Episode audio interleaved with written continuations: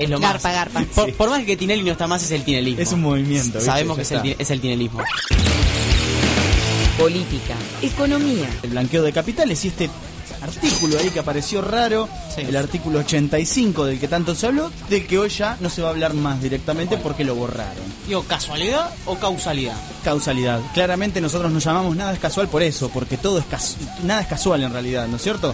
Eh, pare- Me parece que alguien lo va a tener que ir a sacar. Esperemos que sí. No sé si usted tiene algún abogado conocido o algo por el estilo. ¿no? Sí, siempre, Sí, yo siempre hay un abogado. tengo un Siempre hay que tener un abogado conocido, Sí. ¿no? Exactamente. Se lo vamos a mandar así lo dejan adentro. No, Hay, hay que tener no. una- un abogado y un contador, por favor. Un abogado y contador, ¿no?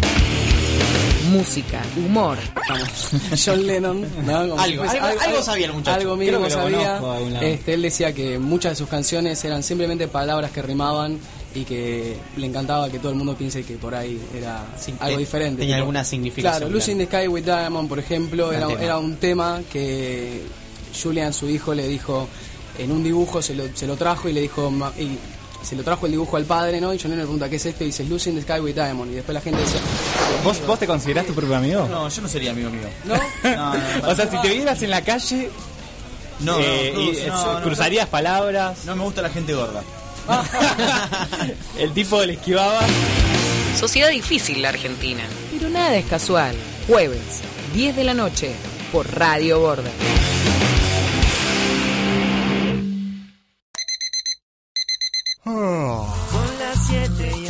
Despertate.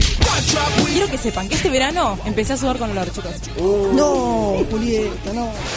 Ahora, los miércoles tenés algo mucho mejor que maldecir la vuelta a casa. Entrevistas, cine, deportes y viajes. Los rusos hijos de puta. ¿Cómo, ¿Cómo surgió, amigo, la idea de llamarse así una banda tan amorosa, no? Eh, fue medio un chiste porque viste que acá en Argentina a los rubios le dicen polaco, gringo, ruso y, y la cantante Luludó también le dicen la rusa. Un amigo dijo, cada vez que íbamos al bar a ensayar decía vienen los rusos y dijimos, bueno, ¿qué nombre le ponemos? La banda, los rusos de mierda. No, muy fuerte. Bueno, los rusos hijos de puta. Ahí está, ahora suena mejor. Y así quedó. A Diego le preguntaron, ¿qué, ¿qué pasaría si Messi patea el penal así como lo pateó, se la dio a Luis Suárez? Acá en Argentina. Dijo, si Leo Imagina- hace eso en Argentina, Pero pará, seguramente dijo, eh, eh, bueno, que... eh, o sea, la entrevista dura 5 minutos, 4 son del Diego diciendo, eh. Muy bien, muy bien. Qué malo Eh. Bueno, pues, lo queremos al Diego, lo Está queremos. bien, está durazno, pero lo queremos. ¿De dónde sacas tantas revistas para hacer collage?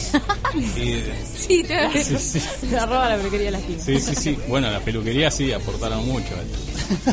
Peluquería. Pero si no sos socio de varias revistas que te llegan o No, cartoneás. Sumate a Dígalo con Mímica. Miércoles, 7 de la tarde, por Radio Border. Dígalo con Mímica, un magazine defectuoso. Pablito de París. Yo dije que me quedaba hasta las 10 en casa, ¿no me puedo quedar? No, no. Bueno, listo, chau. Paren, denme bola, un segundo. ¿Saben el chiste del lorito japonés? Te lo cuento después del inicio del espacio publicitario. Primal Fear y Luca Turilli's Rhapsody. Juntos en Argentina. Se viene el show de metal del año. 4 de septiembre en Flores. Dos de los más grandes exponentes del heavy metal y metal sinfónico. Juntos en una noche inolvidable. Anticipadas por Ticketek y puntos de venta. Primal Fear y Luca Turilli's Rhapsody. Juntos en Argentina. 4 de septiembre en el Teatro. Rivadavia 7800. Flores. ¿Te gustaría vivir un verano inolvidable en la ciudad de Buenos Aires? Participa de Experiencia Buenos Aires. Un programa de tres meses para trabajar y aprender haciendo lo que más te gusta. Guiado por referentes en cada área de trabajo y teniendo nuevas experiencias. Con alojamiento, actividad y traslados pagos. Aprovecha y no dejes pasar esta oportunidad como fotógrafo, ayudante de cocina, emprendedor, bartender, protector de espacios verdes, productor de TV, desarrollador y asistente de moda. Experiencia Buenos Aires. Trae tus ganas y llévate un verano inolvidable en la ciudad de todos los argentinos.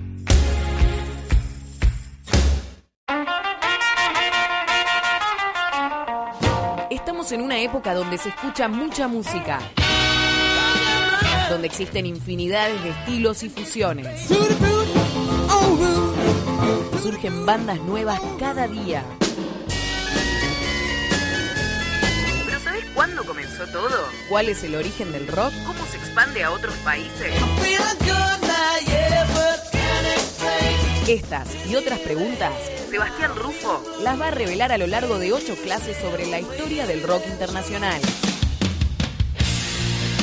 Anotate llamando al 112 323 4487 o envía un mail a info arroba caosycreación.com.ar. Te esperamos. Fin de espacio publicitario. Ah, pará, pará. Me quedó contarles el remate del chiste del lorito japonés. Resulta que el lorito se vistió de verde y se comió una sandía.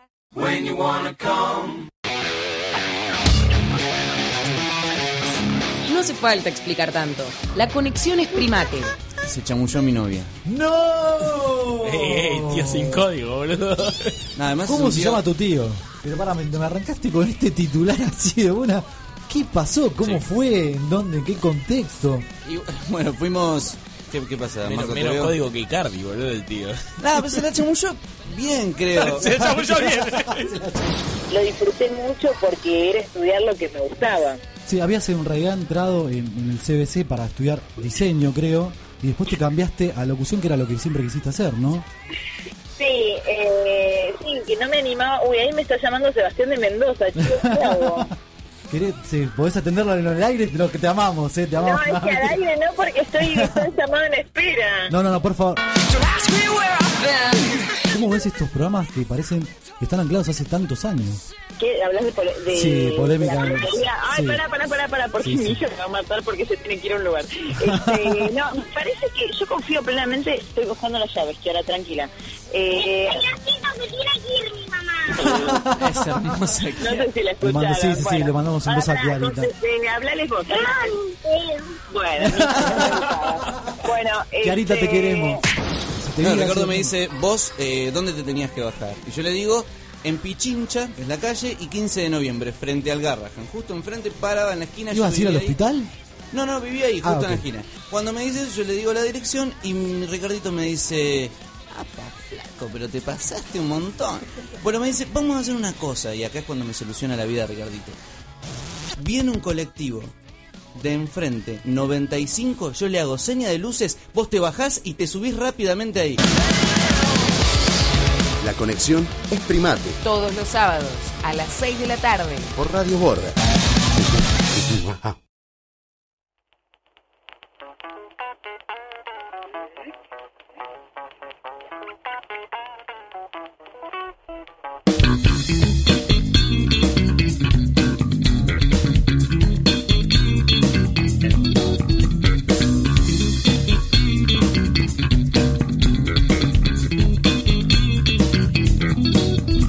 Es cierto que todo ha cambiado, ya no es como hace un tiempo atrás. El futuro que soñó mi abuelo no se parece al de mi papá. El presente que me toca ver es el futuro del pasado que no esperaba llegar a verme donde estoy ahora sentado.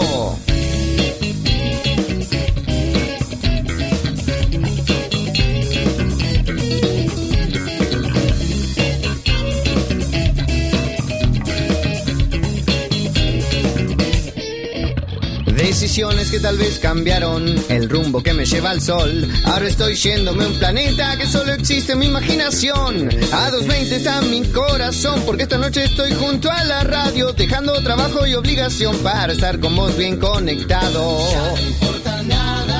A 220 voy. Vamos para adelante. La música suena, volumen le doy. A 220 voy. Vamos para adelante. A 220.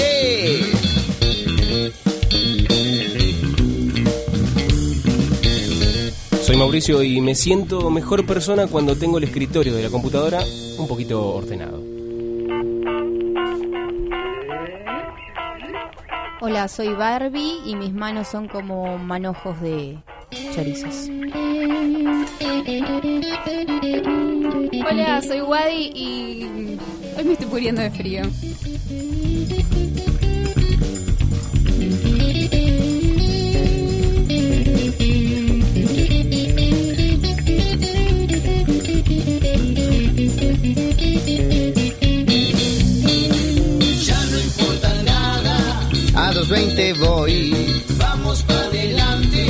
Música suena, volumen le doy.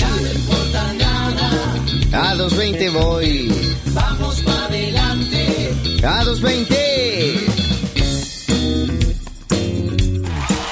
Muy, muy, muy, muy buenas noches. Bienvenidos otra vez a una nueva emisión de A220 Radio hasta las 22 con todo lo que tenés que saber porque esto es información de calidad, señoras y señores. Con nosotros, quien les habla Mauricio y en la mesa nos acompañan Bárbara y Guadalupe. Muy buenas noches. Muy buenas, Buenas no- noches. Pero además comunicadoras de calidad. Comunicadoras de calidad, Sí, además sí, de información de calidad. Totalmente. Exactamente. ¿Cómo les va? ¿Cómo les fue? Bien, con mucho frío. Sí, me di cuenta en Yo sé que la en gente no tiene tanto frío hoy, porque hubo días que hizo más frío, pero yo tengo frío desde ayer a la noche. No, no, como ¿Es que verdad no me... que si te emborrachas se te va el frío, Guadalupe? Sí, es verdad. Sí, es verdad, es verdad. ¿Es cierto? Yo cuando vivía en Río Gallegos, eh, hace mucho frío en Río Gallegos. Sí. Y para ir al boliche hacíamos una buena previa, porque si no había que ir con la campera y no daba ir a la, cam- ¿Sos de con Río la campera de Pará, pará, pará, Me, me encantó ese, ese dato. No, no soy de Río Gallegos, pero viví mucho tiempo en Río Gallegos. Y entonces ¿Pero había dónde veces naciste? que... Acá en Buenos Aires. Ah. Barbie no. No, no, Barbie nació en el sur. Qué lindo. Somos toda No una sé familia. ¿En qué Eh, parte del sur no eh, quería contar? En un, no, en Esquel. Mucho frío. Bueno, están preparadas, entonces no sé. ¿De qué No, se eso quejan? eso es una de mentira. Es Es, una un mentira, mito. es una un mentira. mito. Odio esos comentarios tipo, ay, pero tenés frío si sos de Bariloche. No rompa. O O sea, ¿qué tiene que ver? hace frío. Ay, tenés calor si naciste en Buenos Aires. ¿Qué Claro, tiene que ver? No importa, me, me- me parece que ustedes han. eh, el destino les ha otorgado la habilidad de poder soportar el frío. Viste que eh, hoy en día se, se ve mucho esta persona con habilidades especiales, con, con poderes. Vemos, bueno, en las películas en realidad. eh, pero también vamos a hablar un poco de esto, ¿por qué no? Pero en ¿Qué? realidad. Vamos a eh, seguir con este tema que nos, que nos tocó la semana pasada para empezar. Sí, por favor, porque es un tema que nos. ¿Quién nos tocó? Hay, hay un, un temita de fútbol últimamente que viene Ah, como mañana. recurrente en Bueno, estos días. Copa América, ¿no? Claro. La copa. El Pipe Higuaín. Dicen que lo que va a pasar mañana va a ser poco visto. ¿No? Como ¿Qué va a pasar mañana, pasar- eh, Bárbara? Y ¿sabes? yo soñé, chicos, soñé. Que perdía Argentina No, y ganaba Chile. Que ganaba Argentina. Soñé, soñé que ganaba Argentina. Te Es- juro. me parece que eso es- Ese tipo de hay, sueños. hay una frase que dice sueños para soñar ¿Podés con- creer? con el- ¿Podés creer? lo- lo- los sueños, Bárbara, anuncian deseos. una no, no, no, anuncian una realidad posible. No, anuncia un deseo. Posible, es un También, deseo. bueno, puede ser un deseo. A menos que seas. No, eh, pero lo loco. No, claro, viviente puede ser, pero no, no, no lo, no, yo tampoco es que lo deseo fervientemente. Es como ¿Qué cosa, que no gane- que gane ¿qué me Argentina? importa? Como que si gana está buenísimo y si no gana, tipo. A veces tenemos una chilena que por acá nos invade Sí, hay en veces, algunos sí. eh, momentos. ¿Cómo festejar? y ¿Cómo van a festejar, ponerle los chilenos? Si festejan los chilenos y tomando eh, chupil, cañaco, no sé. No, pero ¿qué pueden llegar a decir? ¿Vos qué? Ah, Vos- los vos que te has chilenos- juntado con tanto Vos que te has chileno juntado con tanto chile, vida. hacenos, hacenos un chilenos dirían- festejo chileno y un festejo Oh, argentino. concha tu madre, que tenemos la copa concha de jugar la puta madre. Que a los chilenos les, les agarra frío y se como, Y apretadito, que, como que fruncen, ¿viste? Eso. este, pero vos tenés una cábala? No. ¿No tenés ninguna? ¿Vos tenés algún tipo de cábala, Guadalupe? No, yo cuando era chiquita Yo no tenía tengo así cábalas, así como que me ponía una pulserita. Yo un día la perdí y dije, ya fue, no tengo más cábala. Ah, sí tengo. ¿Cuál? No mirar el partido. ¿Tienen preparado? Quedarme dormida. A mí mis amigas me dijeron, no vayas a mirar ningún partido porque hasta ahora venimos ganando y vos no miraste ninguno. Llegás a mirar uno y te matamos. Qué. Che, Qué y, amigas. Bueno, ¿y cómo se preparan para recibir mañana la final, por Y ejemplo? yo me hice la tira de cola, por ejemplo. Ah, mirá. Hermoso, hermoso, hermoso dato porque esto es información de calidad. Nosotros lo venimos diciendo desde que comenzamos este programa. Claro. Pero bueno, en- que no, no- que no estar quería tampoco invadir tan personalmente en, en- en tu vida, Barbie. Queríamos saber si... No, tampoco era invadir tanto. Un solo tirón y ya está. Sí, ya no, no hay que invadir Eh. tanto. No, pero se van a juntar con alguien, imagino, calculo, a ver el partido, con amigos. Yo me enteré ayer que... ¿Qué te enteraste ayer? ¿Qué te enteraste ayer? Me dijeron, sí, el domingo eh, no me llames porque está el partido. Ah, bueno, no. ¿Qué No partido? me llames. Dije, ¿qué partido? No me llames. Pero partido. no voy a estar ocupado, me dijeron. Ah, bueno. Mañana porque Eh, mañana, eh, bueno, pero te enteraste quién juega entonces. ¿A qué hora juega? La transmisión comienza a las 21, horas. ¿ok? Ay, no, qué bronca. Sí, o sea que, que- voy a estar obligado a verla. ¿Por qué? Porque mañana. te vas a la otra habitación y no, te pones mañana a veo mirar a mi Game of familia. Thrones también. No, mañana veo a mi familia y voy a tener que, voy a tener que verla. ¿Qué tendrá más rating? Ah, bueno, eso es una pregunta que todos se hacen, Bárbara. ¿Games? No lo sé. ¿O Mm. el Games of partido? Thrones, eh, es obvio que Games of Thrones. ¿Por qué? Porque es obvio. Yo estuve conversándolo, hay gente, hay gente que va a ver mitad y mitad, porque en realidad el partido empieza a las 9 y Game of Thrones empieza a las 10. Es increíble. No, bueno, que, que- pero no, No, podés. ¿saben qué? Tenés. Pero puede Podés ser que sea lo mismo, porque vos puedes ver el partido sin escucharlo, o sea que cada, vos estás mirando Games of Thrones, re bien, cada tanto relojeas, lo, posis- Pues, lo pones eh, en Como Claro. esa gente cada tanto relojeas. como esas personas que miran el, eh, AM, por miran miran el, el- el partido por la tele pero lo escuchan por la radio Eso no, no, porque simpatizan más con los relatores de r- radio ¿De que radio? los de televisión Viste que lo- los relatores muy- de radio tienen como una especie de más polenta que... es que tenés que dibujar el partido con la voz es algo pero fantástico Y vaya que lo dibujan, vaya que lo dibujan. Bueno, ahora que Pero hay estamos gente que para... eh, eh, eh, claro, el, el asunto es este. Gente que... ¿Por qué la gente no se puede despegar un día de, de esta serie? Pues unos Para- fanáticos. bueno ¿Y hay- por qué la gente no se puede despegar un partido? Porque es la final, ¿ok? Está más que justificado. por supuesto Quedarse en casa, ¿sí? Abrigados. Pero hay cosas que Porque son no se puede prender la adictivas. estufa. No, co- no, no entiendo ese fanatismo, como no entiendo ponerle el, el chico que se metió en la cancha, abrazar a Messi como si fuera un... No, como ese, ese, ese fanatismo. Tenés un no. montón de tipos. La, la- la fanática que, que hace una propuesta. eh, ¿Qué, qué, propo- qué propusieron? Si, si gana, Ah, si voy gana- a... no se sacan la ropa hay- hay- algunas claro, chicas sí, Eso es lo que, esas todas, quieren fama, no les importa, no saben nada de fútbol, no, No. saben quién juega nada. No te quieren puedo o, permitir. o fama o les Son gusta botineras. algún, claro, les gusta algún futbolista y dicen, bueno, de paso ya me ve. no te puedo permitir que vos difames. ¿Cómo se llamaba? Larisa La Riquelme. ¿Se acuerdan fanáticas. que se ponía el celular entre, la, Sí. entre las hizo gomas? famosa. Se hizo re famosa. bueno pero cuántas no- de nosotras hacíamos eso y no nos hicimos famosos Es que yo no me lo puedo poner entre el celular entre... Eh, Sigue de largo. Se la pega con cinta scotch. Eh, sí, tenés, tenés- por- bueno, hay una fanática, Karen Maimo, creo que se llama, que promete desnudarse si Argentina gana la Copa América. Cosa que va a suceder, así que. y hay que ver a eh, quién le vamos a ver interesa verla cómo- desnuda Sí, ¿no? que Ya te, serán- te spoileé el final, digamos, de esta muchacha, porque claro el Argentina va a final ganar es la que Copa queda en efectivamente. pelotas y porque dejó todo en la cancha Sí, va a dejar todo. hasta la ropa deja No la llevo directamente. Bueno, después tenés No los, fanáticos que hemos visto eh, ingresar a la cancha en los últimos partidos. Este Sí. flaco que. Eh, Que su sueño era- Alabó a Messi, Sí, que se, se arrastró, se tiró al piso. Lo que pasa a mí, a mí me parece que el fanatismo termina generando rechazo. claro Porque ya termina siendo una obsesión. Porque ser fanático no está mal. Pero ya es una obsesión eso. Cuando es la idea fija. Para mí- solamente lo único que necesito es abrazar a Messi en mi vida para poder ser feliz.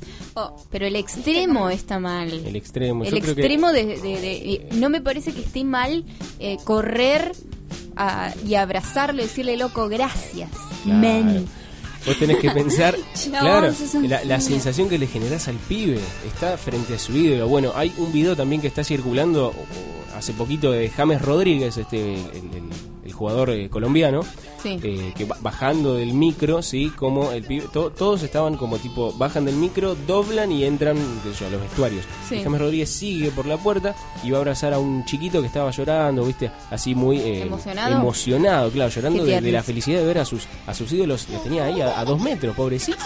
Entonces Bueno, va, ese- lo abraza, le da la, la- la camiseta, se la firma, qué sé yo.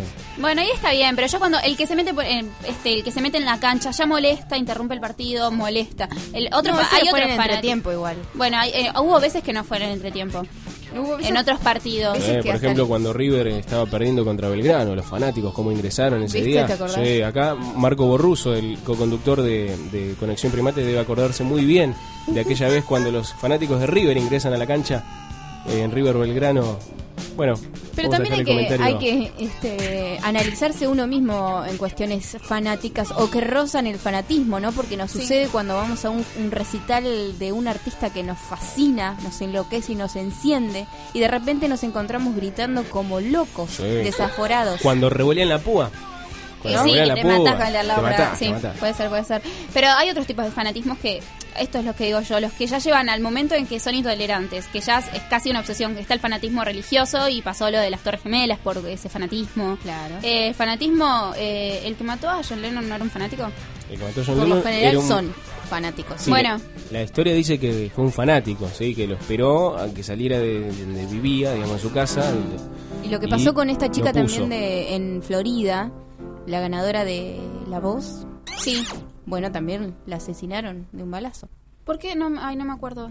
La última. Que fue una eh, seguidilla de cuestiones que sucedieron en, en Florida, Orlando. Ah.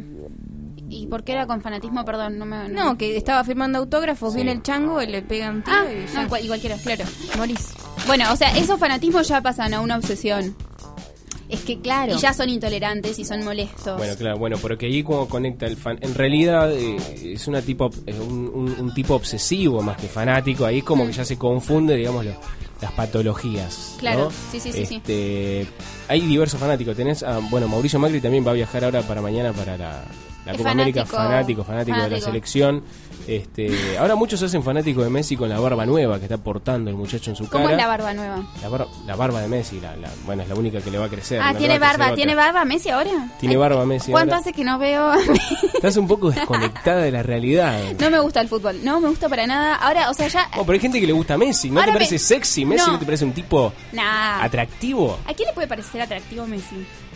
A la mujer, nada más. Si le tapas la cara. Si le tapas la con una bolsa. ¿No? Yo creo que Barbie ha visto eh, lo- lo- lo- los modelajes de Messi. Bueno, pero vamos a ver... ¿Eh? No, no, digo la, la- la escultura. Ok, Messi, sí, está bien, Claro. perfecto. Bueno, pero para hablar mejor de acerca del Para fanatismo... hablar en serio. Exactamente. Tenemos eh, eh, comunicación telefónica. Buenas noches. Buenas. ¿Qué tal? ¿Qué tal? Buenas noches. Estamos Sí, hablando con Miguel Rajlin. exactamente. Es- eh, Miguel, es, es así, estamos hablando contigo. Creo que sí. Por ahora Esto es sos, real, por ahora esto sos estamos- Miguel. Creo que sí, sí. La última vez que chequeé, para No, viste que la gente por fanatismo a veces cambia de identidad, a veces hace cosas extrañas, por se disfraza la gente, se Por disfraza también. Vamos a, sí. vamos a hablar también un poco de eso acá. Miguel, Este, hablando un poco de, de, de- de la cuestión del fanatismo, el partido que se viene mañana, las cosas que vemos últimamente, este, este hincha que entra a la cancha, que es, eh, alaba eh, como si fuera un dios, Messi, eh, nos hace preguntas, ¿no? De, de qué significa el fanatismo, a qué, a qué lo lleva a una persona. Sí, yo creo que el, que el fanatismo en realidad es una exageración de la pasión. Todos tenemos que tener pasiones porque si no sufrimos de, lo que se llama la anedonia, que, no tenemos eh, ninguna intención de hacer nada, queremos estar tirados en la cama y nada más. Entonces, uno tiene que tener pasiones por, por las cosas que hace y por, por ahí las pasiones pueden ser extrínsecas, no hay ningún problema que uno eh, sienta pasión por cómo juega Messi o por una mujer o por el trabajo que hace. Eso no, no es un, un problema en sí. O sea que podríamos eh, eh, como tener un mismo concepto, un mismo significado, lo que es pasión y fanatismo. No, no, lo que yo creo es que las pasiones hay veces que son pasajeras, que no, Ajá. no siempre llevan a un punto extremo y no son duraderas en el tiempo. Yo creo que el fanatismo deviene de la pasión, pero ya empieza a tener un grado de levemente patológico que se puede exacerbar y terminar siendo una obsesión. O sea, ese, ese sería el, el- la- los tres pasos. Claro. claro. Primero hay una pasión que es lógica, que es la que nos le- levanta de la cama todos los días. Después hay un fanatismo, Sí. que es ya una, un arraigo más importante de esta pasión y que probablemente nos cueste perderlo y nos cueste no tenerlo más. Y después ya hay una obsesión de que esta pasión, luego fanatismo, ocupa las 24 horas de, de nuestro día y queremos obtenerlo por todo lo que... o sea, no pensamos en otra cosa que no sea Que eso. no sea Si eso. yo Claro. por ejemplo, hablando del partido de mañana, yo puedo decir, no, sí, yo soy, a mí me apasiona Messi, me gusta verlo, sí, viste el gol que metió el otro día, la rosca que le metió contra Estados Unidos, hermoso, qué sé yo. Y después yo sigo con mi vida, que yo sigo trabajando, sigo estando con mis amigos, sigo estudiando. Si yo tengo un fanatismo, ya después de ese gol de Messi voy a tratar de agarrar YouTube, ver todos los goles de tiro libre que hizo, voy a comprarme una camiseta nueva de Messi, voy a decir el partido no me lo pierdo por nada, voy a tener algún que otro ritual, ponerme un calzoncillo de un color. claro, o sea, ahí ya, ya se empieza a exagerar. Porque en realidad en Argentina pasa mucho esto, o sea, el o sea, el fanatismo a nivel futbolístico es bastante fuerte y es, es muy normal que después de un partido se pongan a hablar horas de fútbol, al día siguiente se siga hablando, se vean todos estos goles en YouTube y, no creo que, que, por eso ya sea como casi una obsesión. En Argentina pasa esto que es, eh, es tremendo el fanatismo por el fútbol. Sí, el fanatismo lo que tiene es eso de la permanencia en el tiempo, que con las pasiones no siempre es así. O sea, si te cambias de equipo de fútbol en Argentina, sos peor que Judas cuando lo a Cristo. O sea, sos un hereje por donde lo mire. Sí. Eh, en cambio, bueno, te puede dejar de gustar una mujer, te puede dejar de, de, gustar un escritor, te puede dejar de gustar inclusive tu trabajo, al cual al comienzo lo hacías con mucha pasión y, y mucho placer y eso tampoco eso no está tan mal visto. Pero las cosas que ya entran en el terreno del fanatismo eh, si la persona cambia ya desde, desde afuera hay hay mucho problema. Y, la obsesión ya es, ya es un ya es algo muy complejo o sea hay muchas distorsiones cognitivas que, que influyen en la persona cuando tiene obsesiones. Las el, tipo de obsesivo que nosotros conocemos más es el TOC, es la persona que, tiene una obsesión compulsiva. ¿Por qué es compulsiva? Porque ya está tan arraigada que es parte de su personalidad. Entonces, esa persona tiene un montón de, de distorsiones cognitivas. Las distorsiones cognitivas, para explicarlo cortito, es como si nosotros fuésemos una guitarra y estuviésemos desafinados. Nosotros estamos desafinados, pero cuando escuchamos cómo suena nuestra guitarra, decimos, ah, no, pero sonamos bien. Y no, no estamos sonando bien. Tenemos muchas, eh, muchas formas de estar desafinados. todos tenemos distorsiones cognitivas. El tema es que cuando uno eh, tiene algún trastorno de obsesiones, esas distorsiones cognitivas están llevadas al máximo. Por ejemplo, el, el TOC tiene mucho lo que se llama el pensamiento blanco o negro las cosas tienen que ser como a él le gusta o si no, no, funcionan. O sea, la casa tiene que estar toda ordenada de la misma forma todos los días porque si, si es una obsesiva la limpieza, por ejemplo. Claro, sí, sí, sí. Pero no, no funciona. Sí. Claro, pero en el caso esto de Argentina hay una alguna explicación por lo menos en la psiquis a nivel social de por qué el argentino es tan fanático en este sentido. Porque en otros países no pasa. Una de las cosas que eh, digamos estaba pensando es este fanatismo me parece, digo, la gente se siente identificada con, con, digamos, e, e, el objeto en cuestión, este, este personaje o este jugador de fútbol, el famoso o el músico o quien sea, eh, digamos, trayendo también a cuento lo que estabas comentando vos acerca de esto de personificar eh, el, escenario de, de, este, mm, de este, digamos, eh, ídolo y al punto de por ejemplo, en el fútbol, adjudicarse las victorias, adjudicarse las derrotas. Eh. Bueno, eso es muy, e, eso es, eso es un, trastorno eh, cognitivo que se llama falacia de control, que es que uno piensa que puede controlar absolutamente todo.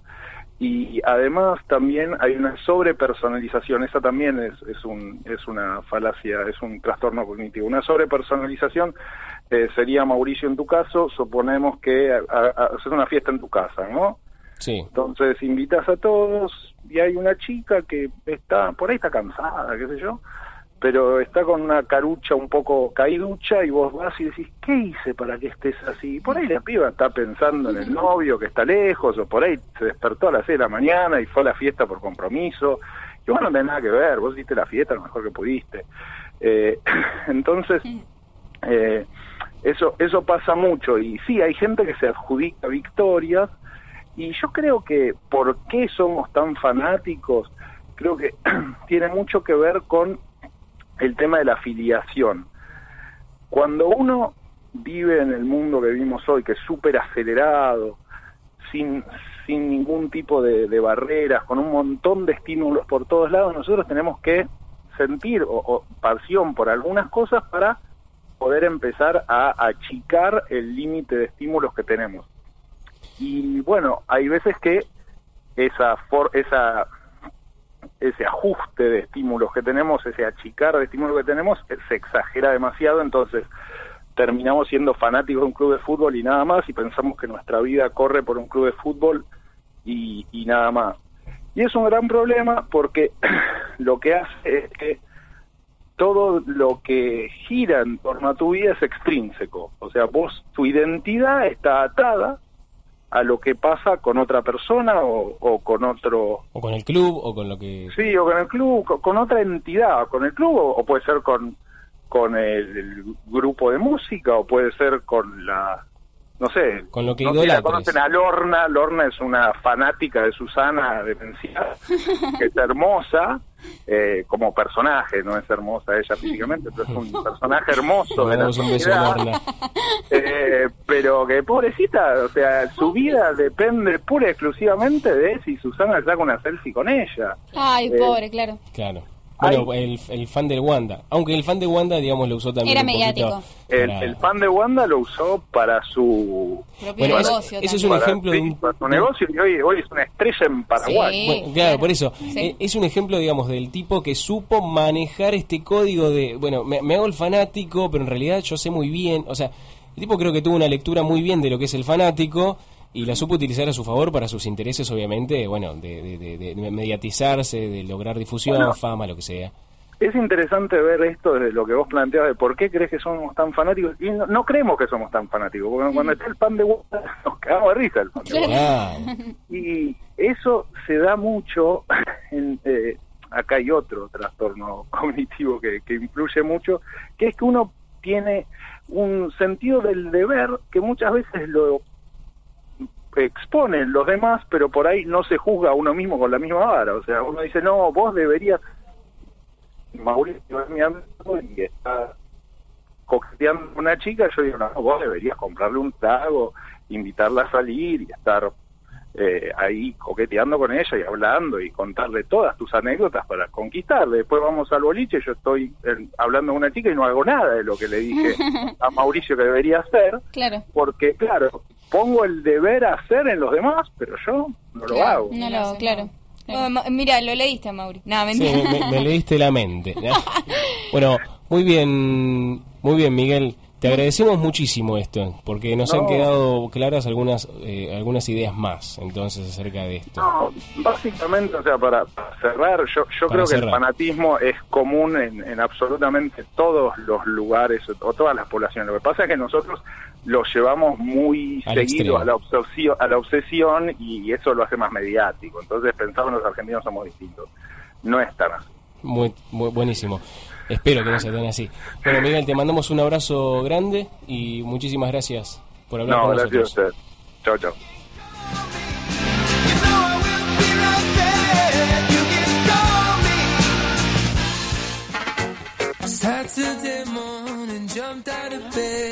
Magic. Suit. Got in my car and raced like a jet.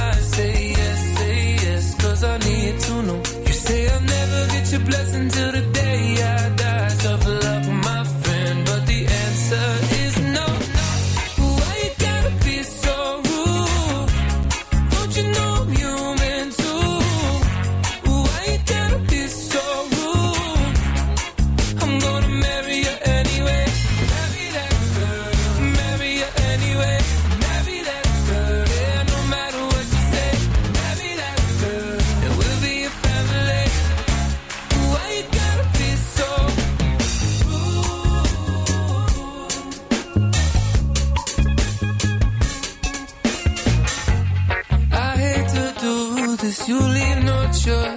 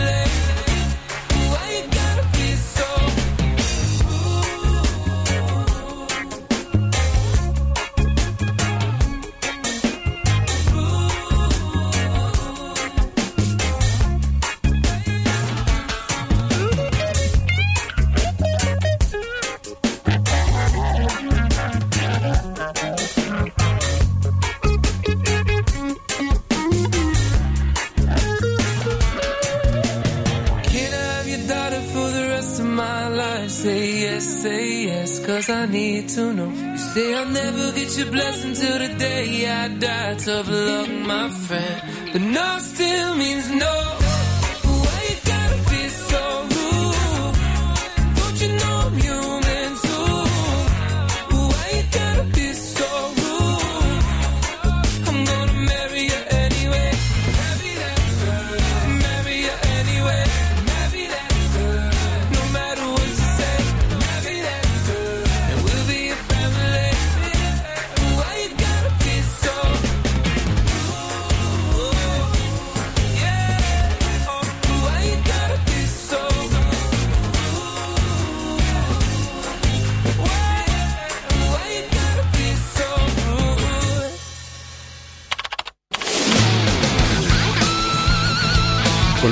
Aplicaciones, tu música favorita está en donde vos estés.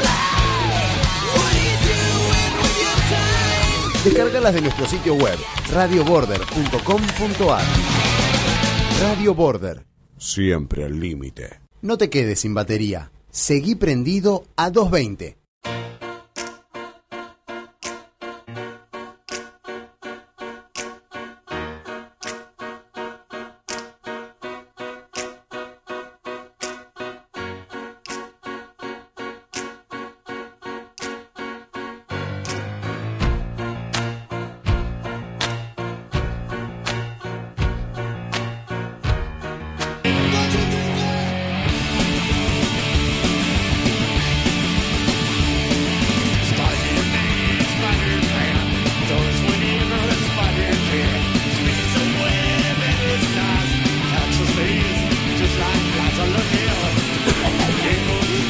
Bien, 8 y 38. Continuamos aquí en Radio Border.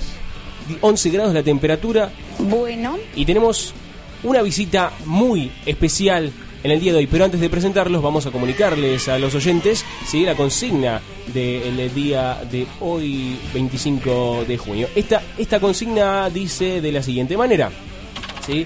Ustedes pueden comunicarse. No, pará, pará, pará. pará. La, Dice- con- la consigna.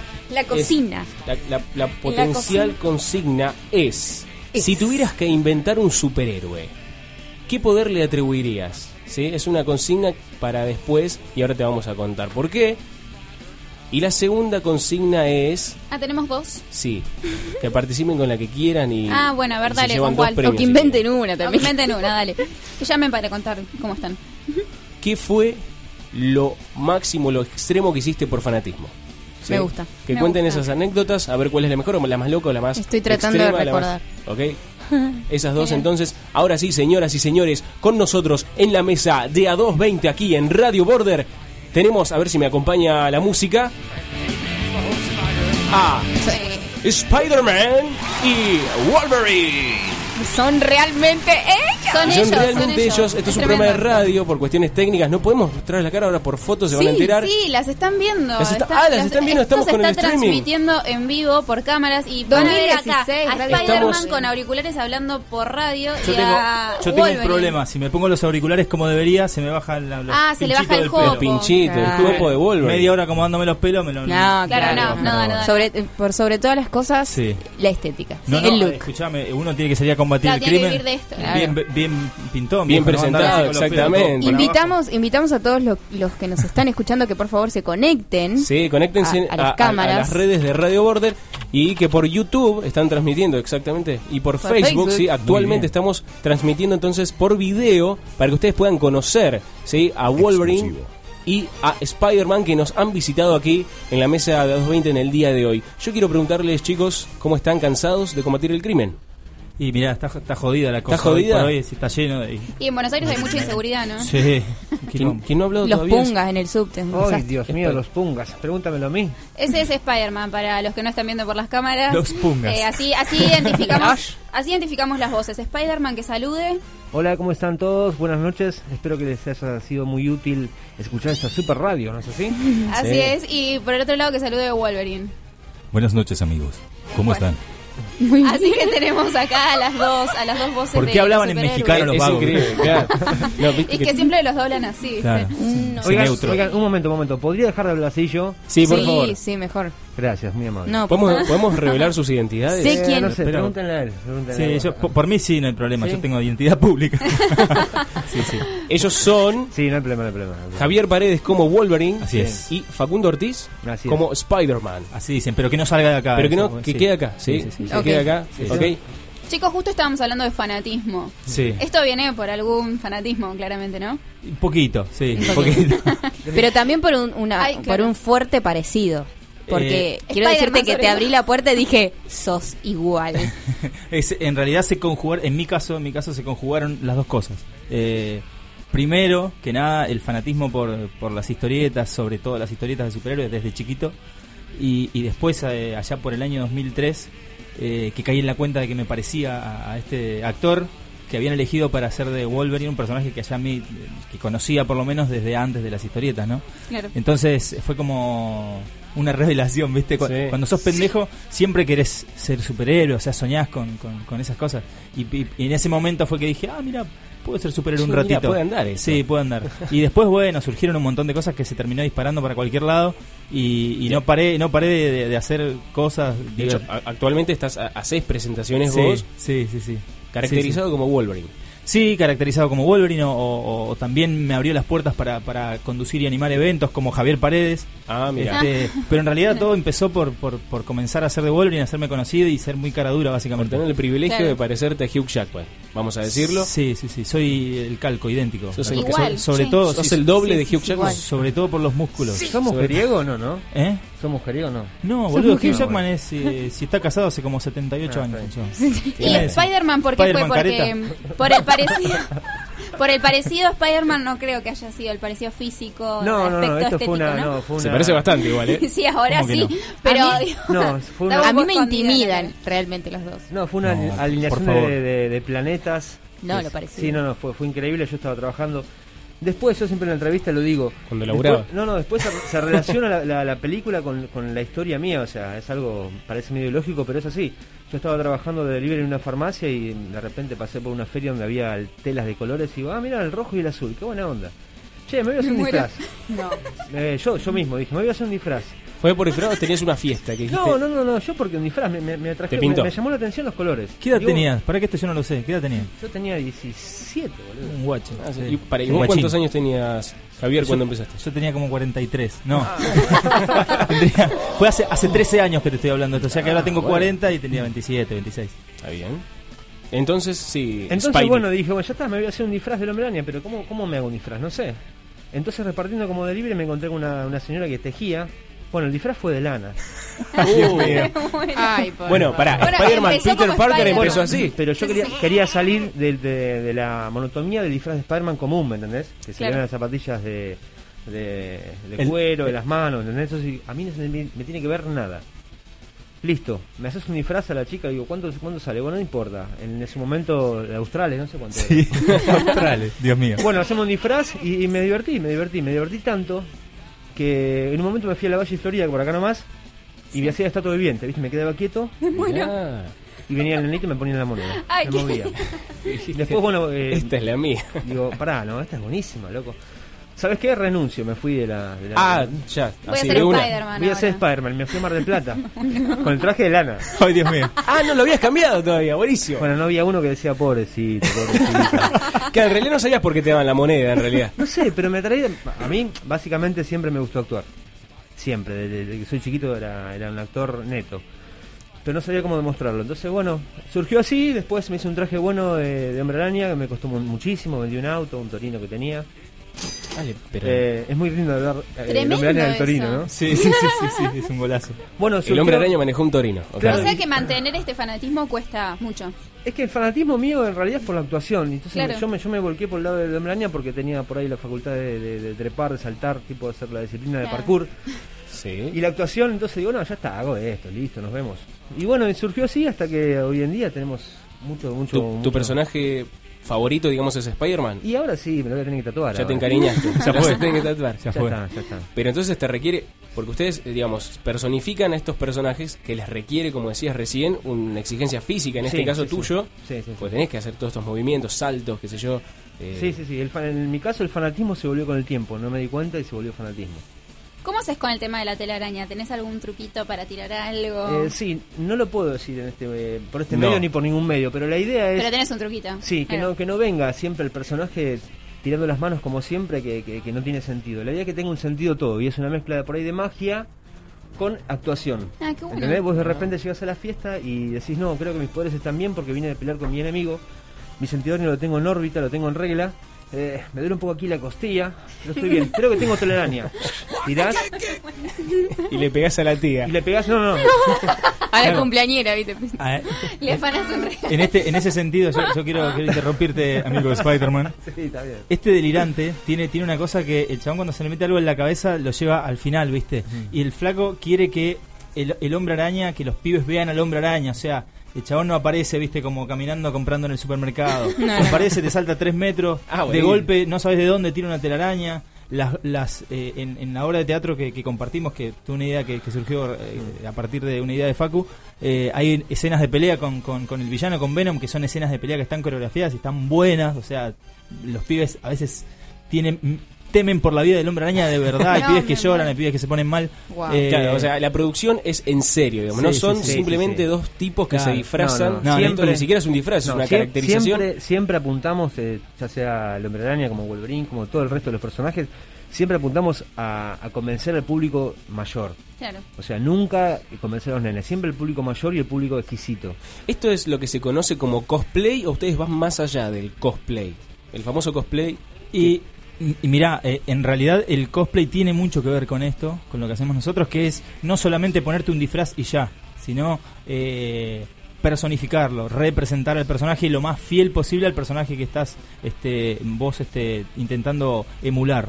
Eh, y en realidad lo que nosotros hacemos tiene mucho que ver con eso y es como que terminamos siendo parte del mundo del cosplay pero sin ser cosplayer. El cosplayer es un tipo que se dedica exclusivamente a hacer, a hacer sus trajes, claro, y a personificar varios personajes distintos. claro. Eh, nuestro caso es, es por ahí diferente, pero en, en cierta manera estábamos ahí metidos en esa, en esa movida también. ¿Les tocó personificar a alguien más en algún, momen- en algún momento? ¿Se animaron?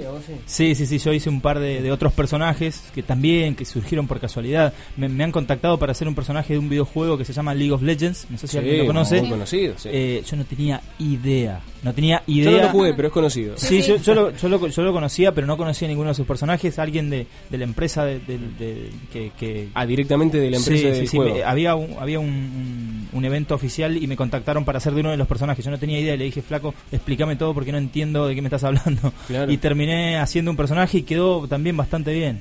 Eh, después hice no sé, un personaje que se llama Nipur de Lagash, que es un personaje de historieta argentina. Eh, también salió una cosa muy casual en un evento que necesitaban que una persona lo haga y el, y, lo- y el que lo iba a hacer no estaba, entonces me agarraron a mí, me llevaron ahí. Pero eh, no tengo problema, te- o sea, yo soy básicamente soy Yo bastante... hice, yo hice de Guasón una vez. Mirá ¿En vos. serio? ¿Sabes cómo estaba? Imagínate, como 10 años con máscara, una vez que actué sin máscara, los músculos se me movían para todos lados. Los músculos de la cara, no, olvidate. Descubriste Era- tu no, era rostro. yo, y sí, era yo, era yo. Estuvo- ¿Existe eh, alguna Mary James en tu vida, hombre de araña? Sí, por supuesto. Paralelamente a la película, eh, siempre, o sea, así como la historia que contaba yo, que era delivery, después sale la película que el tipo era delivery. Mira, yo tengo una anécdota cortita. Yo estaba en la, en la farmacia trabajando como delivery. Ahí vi las telas, me hice el traje, todo. Yo hacía todos los, los, los- las entregas tan rápido, que de manera tal que me quedaba tiempo para jugar a la pelota. Entonces, Ah, tardaba una hora y media en hacer las entregas, y bueno, le hacía media hora y después me iba a jugar a la pelota en el barrio.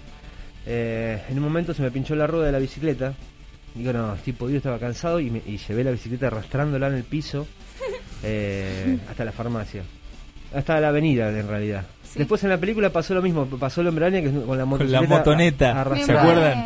Y fui con, con- con la que actualmente es mi señora, Soledad, eh, a ver la película y nos reíamos todos de tantas tantas eh, Coincidencias. coincidencias, sí, sí. que- No, que pero Mary Jane sí, por supuesto que está Mary Jane detrás de todo esto, me bancó Y desde el inicio hasta ahora, la verdad que hay que bancarse Qué bueno. así. Y por, por la calle, digamos, bueno, vos en realidad tenés que vestirte, disfrazarte para que la gente te reconozca como Spider-Man, ¿no? Obviamente, Sí, pero sí, sí. vos, digamos, esa cara no te la sacás en ningún momento del día, imagino, creo. Que no es una máscara. Eh, Este, No, sí, sí, es una máscara, mira. En realidad soy. Me parezco en realidad, no sé, a Luis Miguel. A Luis Miguel. Claro. No, eh, Alguien se iba a parecer Digo, en igual. la calle la gente te dice algo, che, no, mirá, mirá. no, no, no, no, está, no es tan, eh, no es tan exagerado. Por ahí sí, a veces Pero me ves doy a la cuenta. gente que te mira, ¿no? Claro, a veces la gente... Me llama la atención. Claro, la gente me mira y, y- y se, y se queda y me, me fija la vista un toque, o si van de a dos o tres se, se empiezan a codear, ¿viste? Pero pero no, no es que se me tiran encima ni me dicen nada, o sea, ¿qué me van a decir? Salvo, salvo que alguien me conozca de algún otro lugar que me haya visto. Ya está haciendo quilombo Spider-Man. Eh, No controla sus- sus sí, si no, impulsos. no puede él controlar su tiene, fuerza. eh, claro, en su sangre quiere perseguir a alguien, ya Sí, está sí, ya buscando... está, está alerta, está alerta. Acción, golpeé la mesa sin querer de manera Claro. terrible. y, y no, no, no, no, no suele suceder que, que me abordan así. En realidad, viste, yo si- siempre, como suelo decir, soy como una especie de famoso de la B. ¿Entendés? Que me, me conocen cinco personas. O sea, tampoco, tampoco es tan exagerada la. ¿Intentaste la mandar tu foto material a la producción de la película? No, porque es no existe eso. O sea, es como. eh, Nosotros estamos en- con, con- con respeto de la expresión, estamos en el culo del mundo y es muy difícil llegar hasta allá. O sea, para, para intentar una cosa así como. Como, como presentarte a la productora tenés que estar ahí. Mandás una foto a quién, a quién se la mandás, a, a un mail de quién. Googlear a Es- full es- ahí. es gente que, que, que recibe 10 millones de mails por día, no, no hay manera, no hay forma. Entonces, eh, no, no, no es algo que tenga en mente. Yo en realidad lo que hago desde que arranqué, eh, lo hago para divertirme, para pasarlo bien, y después se fueron dando, viste, un montón de cosas, eh, presentaciones, programas de televisión, programas de radio, estoy acá ahora Claro. hablando de esto. Eh, y, y- y- y cosas que se me fueron ocurriendo a mí y me encontré con el delirante este que se, tenía un montón de ideas y empezamos a trabajar juntos. Hace poquito presentamos un show de stand-up, eh, básicamente riéndonos de nosotros mismos eh, y salió muy bien, o sea, y, y seguramente más adelante lo seguiremos haciendo. Este, No, pero nada, son cosas que surgen. ¿Y ¿viste? cómo se conocieron? Y nos conocimos en una convención, de estas convenciones de cómics, viste que... ¿Pelearon? No, Sí, mira, sí, te sí, cuento. sí. Se hicieron pelear. ¿Le contás Sí, vos, Javier? Contale, contale vos que, que la sabés mejor. Llegué, yo eh, ese mismo día, o sea, el día anterior, mi hermano me dice, che, escuchame una cosa, escuché en la radio que hay una convención de cómics. ¿Qué? ¿2005 era? 2005. 2005. Sí, Megacomics 2005. Megacomics 2005. Hay una convención de cómics. ¿Qué es eso? es una convención donde hay disfraces y van todo el mundo disfrazado. Eh, bueno, listo, dale, ya terminamos el disfraz. Listo, me ayudó mi hermano, con Mary Jane también. Y el resto de mi my family. Llego a la convención La tía y, May. y la tía May también. Llego a la convención y bueno, digo, ¿dónde está el, el concurso de Coldplay? es, es típica, esa es típica, sí. Y el flaco me dice, no, Coldplay es una banda. No. Querrás decir cosplay. Bueno, está bien, gracias por tu onda. Allá a la vuelta, gracias, voy allá. Participé, bueno, ese día eh, ese día gané como, como premio al público por el disfraz de Hombre que estaba muy bueno en ese momento. Ahora hoy en día traje traen la tela de, afuera. Y es muy común, pero bueno, en ese momento era, era muy bueno, fue muy productivo para mí, para, para el tema mío de, de personal, con el tema del trabajo arácnido. Y empecé a dar vueltas en un momento y vi un- a un muchacho, y digo, este chaval es Wolverine, boludo. Y bueno, nos juntamos en una foto, eh, qué sé yo, y viene un muchacho y dice, disculpe, ¿no pueden hacer como que pelean? Excelente. Sí, qué sé yo, está bien, no sé. Sí, Entonces bueno, le digo, y- bueno, eh, está bien, eh, hacemos una coreo cortita, algo así, ¿viste? Porque la gente fanática... Recién se conocieron. Claro, No, claro. sí, sí. La Yo gente no fanática no en- conocía en la el- cara, de hecho. En el, en, el, en el rubro, ¿viste? Quieren que se peleen todos, no importa Claro. quién No sea. importa bueno. Los pibes quieren sangre. Y él me dice, che, tené- mirá que tenés cuidado que las garras... Claro, eso iba a preguntarle Claro. yo. ¿Cómo hacen para controlar el temita Bueno, de las garras? mirá Sí. que sí, te lastiman las garras. de Claro, por eso me ¿De qué están hechas esas garras? No, son de aluminio, igual yo tengo la tuve la precaución de redondearlas. Las Claro. pulgas. Porque sí, porque imagínate que primero me puedo matar yo solo. Y, y- Sí. y- y en segundo instancia, y más importante, eh, en las convenciones estas suele haber muchos Mucha pibes. gente. Entonces en una de cambio haces así, le arrancas Sí. un ojo a un Ah. nene, no estaría bueno. No, no, no, para No nada. estaría bueno. No Bueno, nos gustaría. No vas a regenerar tan fácil de los golpes de los padres, digamos. No, claro, no, se me, me- me rompen todo. Volviendo al relato y cerrando, me dice, mira que las garras te pueden lastimar. Entonces me, me las apoya así como mostrándome de que, fíjate que tenés cuidado. Entonces la gente dijo, oh, ya se habían juntado como 20 personas. Y bueno, hicimos una coreo muy, muy, muy Sí, impro. improvisada y, Eh, y la gente se divirtió, salieron, se aplaudieron, todos, hasta aplaudieron, Javi. Sí, sí, sí, me acuerdo. Sacaron fotos, bueno, y ahí nos, nos conocimos en ese evento. En Y el quedó, y 2005. quedó, y quedó el contacto. Ahí quedó la onda, sí, después onda, este, quedó. con los años empezamos a, a bueno. colaborar, a hacer cosas juntos. ¿Y ustedes cómo se relacionan ¿no? Eh, Mm. con el mundo de los superhéroes? Este mundo que los vemos, bueno, eh, ho- hoy en día hay un boom de películas Sí. de superhéroes, en 2015 creo que, o veintipico de películas Sí. en un año, Sí. eh, digamos, con sus propios personajes o, o- o si tienen algún tipo, algún... Bueno, vos recién dijiste Spider-Man que tenías, tu favorito era Spider-Man, Mm. pero Wolverine, tu favorito es Wolverine. No, no, eso la gente suele, Suele desilusionarse. Suele, suele desilusionarse cuando, cuando les digo que no es mi favorito Wolverine. Eh, en mi caso sí, yo tengo una relación directa con, con- con la historieta, ¿no? como contaba al principio. Claro. Eh, yo tengo una fascinación desde chiquito por, por, por la literatura dibujada, como, como la suelo llamar. Fanático Eh, de cómics, sos. Soy fanático mal del cómic, me encanta. O sea, eh, creo que haciendo la cuenta eh, en, en porcentaje habré leído un 1% de libros de prosa en mi vida y el otro 99% son cómics. Eh, es un, creo que es una enfermedad. Porque no puedo ser tan burro, no puedo ser tan burro, no, sí, sí, pero soy muy burro y no leo, no leo libros, pero, pero sí leo muchos cómics y de hecho hay un montón de cosas de, de, de- de- de- no solamente de conocimiento, sino de, aprendizaje que, que me han dejado los cómics. Este, por ejemplo, aprendí a hablar inglés y, y a leer en inglés leyendo cómics. Ah, con un mataburro, ¿viste? Hace Claro, 25 claro. años atrás, con un mataburros, traduciendo palabra por palabra, y de a poquito me fui ¿Pero eso por, acostumbrando. por gusto a los originales o porque Exacto, no, no, porque me- no había acceso acá a las eh, Mira, yo en ese momento vivía en Bariloche. Ah. Eh, y, y una vez cayeron, no sé, cuatro o cinco revistas en inglés que para mí eran una rareza. Y la necesidad de saber qué carajo decían los bichos porque no entendía nada me hizo agarrar un, dino- un, un- un diccionario, un dinosaurio. Sí. que tenía que ver. Eh, vivo, Y claro. bueno, también es un- Eh, y empecé a empecé a traducir palabra por palabra y después con el tiempo este, a- eh, fui acostumbrándome a leer y a, y a- y a- y a empezar a escuchar y, a- y aprendí inglés, un, un inglés bastante escueto, ¿no? Pero, pero hoy por hoy puedo dialogar y puedo escuchar y puedo entender eh, Claro. Tranquilamente y no fui nunca a un instituto ni ¿Te nada. ha por el tocado viajar al exterior por el personaje? Eh, a Uruguay fuimos con el amigo con el amigo Spider-Man una vez y después no, pero tuve la suerte de conocer y tengo la suerte de estar recorriendo el Qué país eh, eh, durante el año en distintas convenciones, así que la verdad me encanta, me Y te lo mucho. acomodás, digamos, a tu, eh, digamos una vida paralela, a mi porque laburo, vos en realidad sí, haces otra cosa. Sí, sí, sí, sí, yo laburo como cualquier hijo de, de vecino de lunes a viernes y, y en los horarios que me quedan hago todo lo demás. Eh, No, pero es, es sumamente interesante cómo surgió todo esto y cómo, cómo se fue dando. Y, y bueno, actualmente eh, hemos hecho funciones de teatro en Sí. otras provincias. ¿Dónde le eh, encuentra la gente si, si los quiere conocer, digamos, o si tiene alguna fecha próxima también para comentarla acá, ¿no? ¿Tiene Bueno, alguna fecha cercana? La, para... la- no, las fechas son la, de la vacación de invierno, pero en esta oportunidad vamos a estar en, en el interior de Buenos Aires. Ajá. Hemos estado en las provincias, también en Buenos Aires el año pasado, pero bueno, eh, oportunamente ahora en el interior. Pero bueno, más adelante sí, haremos seguramente Sí, sí, sí, acá sí. en Buenos Aires. Sí, seguramente lo, de, lo del stand-up que, que- Ah, que eso sí, seguro. Salió, salió muy lindo, nos divertimos mucho y la gente también se ¿La divirtió. Comic Con que pasó estuvieron en la- No, yo particularmente no. No estuviste. No, no fui. Eh, hasta hace hasta la hasta la última edición estuve trabajando, pero como presentador, como como como conductor, digamos, de, de- a- moderando charlas y demás. Mañana voy a estar en un evento a beneficio que se hace en el parque Cha- en el parque Chacabuco. Digo bien, el parque, Parque Chacabuco. Chacabuco. Eh, desde las doce y media, una del mediodía hasta las 7 de la tarde, después para queda tiempo para ir a ver el partido y todo. Buenísimo. Eh, y vamos a estar ahí. Yo voy a estar como conductor, ahí voy a estar como Javier Paredes sin el traje, todo tranquilo. Ah. Pero nada, los que se quieran acercar es entrada gratuita. De todas formas, por redes sociales los podemos Sí, ubicar sí, nosotros sí, para sí. enterarnos bien del, del evento, digamos. Sí, sí, sí. Yo, a vos te ubicamos como Javier Paredes. Sí, es fácil. Javier Paredes o, o la Tenés un canal de fanpage. YouTube también, ¿no? Tengo un canal de YouTube. El canal de YouTube en realidad ahora lo tenemos un poco en stand-by porque tuvimos un- unos problemas técnicos. Básicamente nos falta el editor. Tenemos, Ah, tenemos que conseguir a alguien que sepa editar video eh, y, que, y que nos brinde su tiempo para hacerlo. Este, el canal se llama Tierra X. Y que... Ahí estamos escuchando un Sí, poco. ¿Cómo? Estamos escuchando ah, un poco. mirá, están escuchando.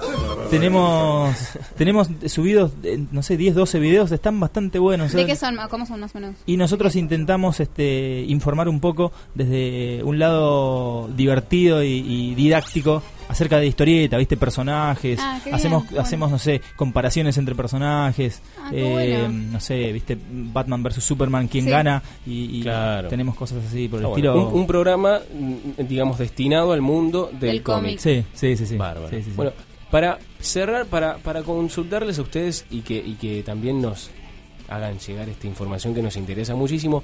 Con el tema de las películas, por ejemplo. Sí. ¿sí?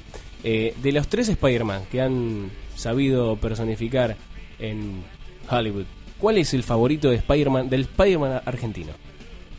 Mira, para mí es, eh, es Tobey Maguire. Si bien El- tiene, el- el del medio. El primero, El- sí, sí, sí. Si bien eh, Perdón, el primero, Garfield sí. sí, ti- tiene, tiene buena buena postura todo, pero eh, yo por lo menos me Fuertemente identifico- rechazado Toby Sí, para el público, sí, sí, pero sí, bueno, sí, sí. tu Yo corazón se queda con Me él. identifico sí con Tobey Maguire, sí, sí, sí. Y bueno, usted, con-. Y yo no tengo, no tengo muchas opciones. el, el, Claro. el, el Wolverine de la serie animada de los 90 estaba muy bien también. Está muy bien logrado. Y de las. eh, bueno, nosotros acá teníamos una, una sección que obviamente hoy por cuestiones de tiempo no la vamos a hacer, pero de pantuflas y pochoclos acerca de películas. Nosotros queríamos saber eh, por qué. Eh, perdón, ¿qué películas para ustedes representan las mejores de superhéroes? Sí. ¿O cuáles son las peores? Y ¿Tiene hay- alguna hay- opinión formada al respecto? Sí, yo, yo la, tengo, la tengo, pero ¿sabes qué? Mira, la, una de las peores películas de superhéroes es Catwoman. No sé si alguien la vio. Sí, con Halle Berry. Si, si- si no la vieron, por favor, no lo hagan. No lo hagan. No miren Catwoman. No miren Catwoman. Y ahí pegadito la Fantastic Four que salió el año pasado. Peor que la primera Y pegadito, saga. pegadito. Pe- no, sí, pues mucho peor. Pero la otra por lo menos tiene algo de. No le dan mucha gracia. bola a los cuatro fantásticos. En Los Cuatro. Fantásticos han tenido mucha mala suerte en el cine, pero son unos personajes de la hostia, son personajes potencialmente este, brillantes y es una lástima que no hayan podido enganchar la onda de los personajes porque nada, es una es una familia de superhéroes, o sea, tiene un- es un concepto genial. Eh, es una lástima, una- es una familia de aventureros, investigadores, científicos y superhéroes, o sea, es genial el concepto. No no lo ha sabido capitalizar. Cada grupo o cada superhéroe representa también un mensaje humano siempre, siempre, fondo. siempre, siempre hay una metáfora detrás de los superhéroes, siempre. Y eso es lo que me gusta a mí, justamente de, de- de los cómics de superhéroes. En, en los X-Men, por ejemplo, bueno, está esto mucho del- de la marginación. la discriminación, la claro. discriminación. Sí, sí, sí, sí, sí, la marginalidad, la discriminación, eso es, está latente todo el tiempo y, y- y está buenísimo eso, ¿no? Que, que hay un mensaje detrás eh, acerca de eso. Está bueno. Consulta Mm.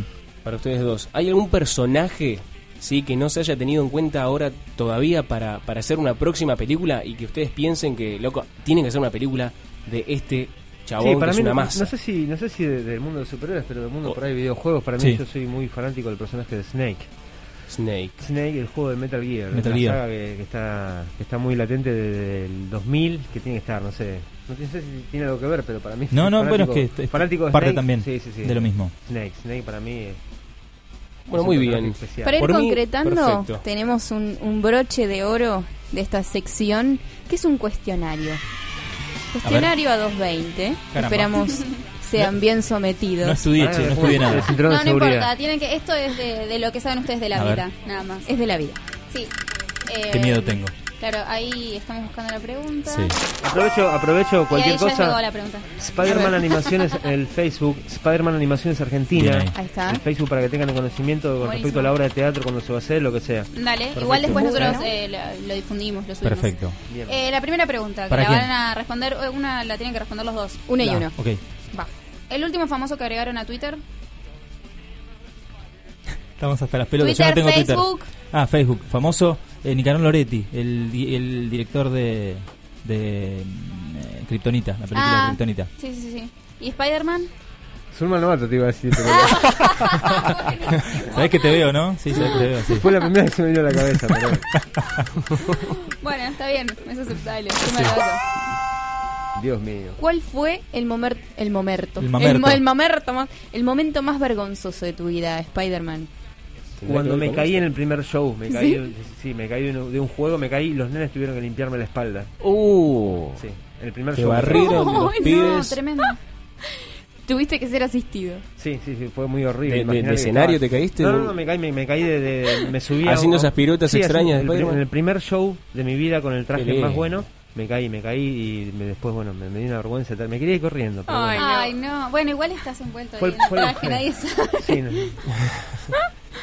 No, no, por Dios. Está pre- acá pregunta el, el Ah, qué bronca. si era Qué el video bronca que me da ese video. Qué bronca que me da No, ese no, video. por Dios, por Dios. Lo Pobre- lo compadezco, lo compadezco. Pobre Flack, no, no pobre Yo cómo tampoco se la dio. Lo Ah. ¿Se la dio duro? Se no, comió- la- no lo vi el video yo. Se comió todos los dientes. Todos los pobre. dientes se Sí, comió. sí, pobrecito. ¿Y usted? Eh, estaba haciendo memoria mientras este, el amigo Spider-Man contaba su desventura. No me acuerdo algún momento vergonzoso en mi vida. Debo haberlo tenido. Show no, se porque. Han salido las garras cuando te las sacaste. No, porque si, cuando los momentos vergonzosos generalmente este, redoblo la apuesta y hago alguna pelotudez peor. Entonces, Lo a tu favor. Sí, ah, entonces nos pasa todo el tiempo cuando hacemos la obra de teatro con Faco, cuando hacemos el stand-up el otro día, que si algo sale mal nos cagamos de risa y seguimos adelante. Y medio que en la vida soy así también, o sea, no, no, no, no me preocupo demasiado. El tropezón no es caída. Y no me acuerdo un momento vergonzoso, che. De, verdad digo, o sea, eh, perdón, buenísima, buenísima la respuesta. Eh, ahora viene la próxima pregunta. Em, la semana pasada salió una nota que decía que había gente que se tocaba una parte del cuerpo y le gustaba olerla. En realidad, la, la, no, para, vamos fue? a hablar ah, acerca de lo siguiente. Eh, esta nota acerca del director técnico de la selección alemana. Ah, qué chabón. Qué chabón. Low. Qué tipo raro, ¿no? El muchacho, viste, que él decía, yo estoy tan concentrado en el partido que no me doy cuenta lo que hago. Entonces el tipo, bueno... Come moco, se rasca las bolas. Hace cualquier cosa mm, en medio del partido, viste, y la gente, y las cámaras lo captaron. Entonces, bueno, eh, la pregunta que va a hacer Guadalupe es, es Si ustedes les, le, eh, tienen como esa fascinación, como tocarse alguna parte del cuerpo y olerla, ¿qué parte sería? Para no Spider-Man está medio complicado, digo, tiene el traje. Sí, no sé, no, no, creo que... No, chicos, nada, eh, nada. No, creo que cada uno tiene... Cada uno tiene su, su, sus partes del cuerpo que, le gustan, qué sé yo. El bicho.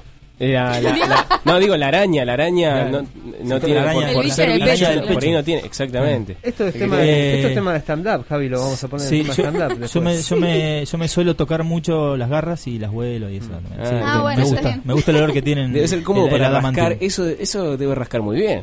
Y yo supongo que sí, si trato trato de que no porque no me quiero tocar nada. No te arriesgues por las dudas, qué claro. yo, no, no quiero eso lo podés usar de brochet. Yo trato de tocarme lo- lo- lo- los mocos. Los mocos verdad, sí, sí, te pero bueno, complica, que no complica. Pasa que es, es como un moco eterno, El te chabón- sale tipo telaraña. El chabón se saca la máscara y tiene una pelota de mocos. ¿viste? No.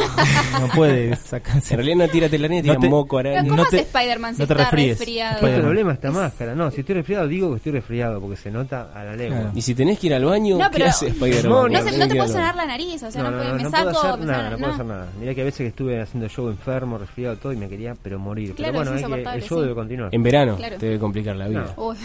Para sacártelo es, muy complicado. En verano. Para sacarte ese disfraz es muy complicado. Sí, es muy complicado. En, case of emergency, más todavía. Olvídate. Pero está, ahí Mary ¿cuánto tarda? Eh, yo, yo, siempre digo algo que el, pelo es un tema con, con, esto de Wolverine. Lo más difícil. Sí, y, y me pasa algo que, que, no sé si a, alguno de los hombres le, le, les pasará, que cuanto más largo es más difícil pararlo el pelo, ¿no? Ah, bueno. Algunos se puede llegar a pasar, Siempre es verdad. Sí, sí, sí. Acá, acá toda la, me la, mesa masculina de 220 sí, lo sí, corrobora. Sí, no. Y no, claro, porque no me puedo, viste que te, el Wolverine tiene los pinchitos para arriba, tipo cuernito. Sí. Claro, cuando tengo el pelo largo, le, le tengo que poner hectolitros de gel porque si no se baja. Sí, Está complicado. Eh, no, no pierdan la vista el stand-up que hacemos nosotros. Eh, cuéntanos Por... un poco qué será stand-up de superhéroes. No, no, es excelente, no, no hay otro El show igual. tiene un nombre, el show tiene, tiene sí, un nombre. Sí, sí, después te lo voy a decir más tarde. Más tarde ah, bueno. Sí, sí, sí. Eh, el stand que hacemos nosotros es increíble porque la, calidad de, vestuario, ¿no? El vestuario, bueno, eh, él tiene disfraz también de Wolverine, yo también con el mío. Se tengo otro traje eh. Sí, sí, hace, hace que, que, tanta calidad de, vestuario y interpretación del personaje y de realismo en el mismo eh, haya como, un, como una, como un, una balanza de decir, bueno, al, a lo bizarro de lo real lo bizarro no es, no es, no es nada, nada, nada de otro mundo, sino cosas que nos han pasado en los eventos o circunstancias que hemos vivido en razón de tener estos disfraces y, y bueno, de transitar la vida tantos años por, por el disfraz. Claro. O sea que son, son anécdotas que son muy reales, sí, por ahí sí, algunas sí. están medias, medias, medias dibujadas. Tuneadas. Ah, claro. sí, para que tengan un poco más de, y por de, de gracia. ¿no? ¿no? se eh, animan a hacernos ahora un ratito, unos tres minutitos de stand-up de, de superhéroes? Mira, eh, yo no quiero hacer muchas puteadas ahora, pero bueno. Pueden, sí, pueden, pueden. Sí, la semana pasada nos pasamos puteando otro programa, así que no hay no Sí, fue especial puteadas. Claro, fue un especial de puteadas. Mira, el tema es el siguiente. Yo siempre hablé con el, el neutro. Claro. Hablé en neutro. Y, bueno, y el, el, el que aparecemos yo hablo, hablo como siempre, vengo al show y él me dice, no, eh, deja de hablar como un, como un, pelotudo. o sea, digo, no, no, pero pará, estamos, estamos en un evento infantil, no, es un stand-up, nene. Entonces, bueno, hablamos del, del tema de, los compañeros nuestros de, stand-up. Le damos, le damos con un caño oh. al otro compañero de obra de teatro. Sí, sí, pero el eh, tema es que, sí, el tema es realmente es, eh, la, la, gata, la, gata, negra es muy puta. Y, sí, sí, media, media rápida. Y Hulk tiene problemas de drogas. Bueno. Sí. sí, sí, bueno, pero también eso no lo digas también. Vos pero es que es así, es la realidad. Decías de la escena de la gata negra, ¿te acordás? La que quería que, bueno, que sea, que sea bien hot, pero bueno, no puede ser hot. No puedo decirle a, a, eh, la mina cuando me dice, eh, oye, ¿quién está detrás de esa máscara? El mismo que me refleja en tus ojos, un héroe.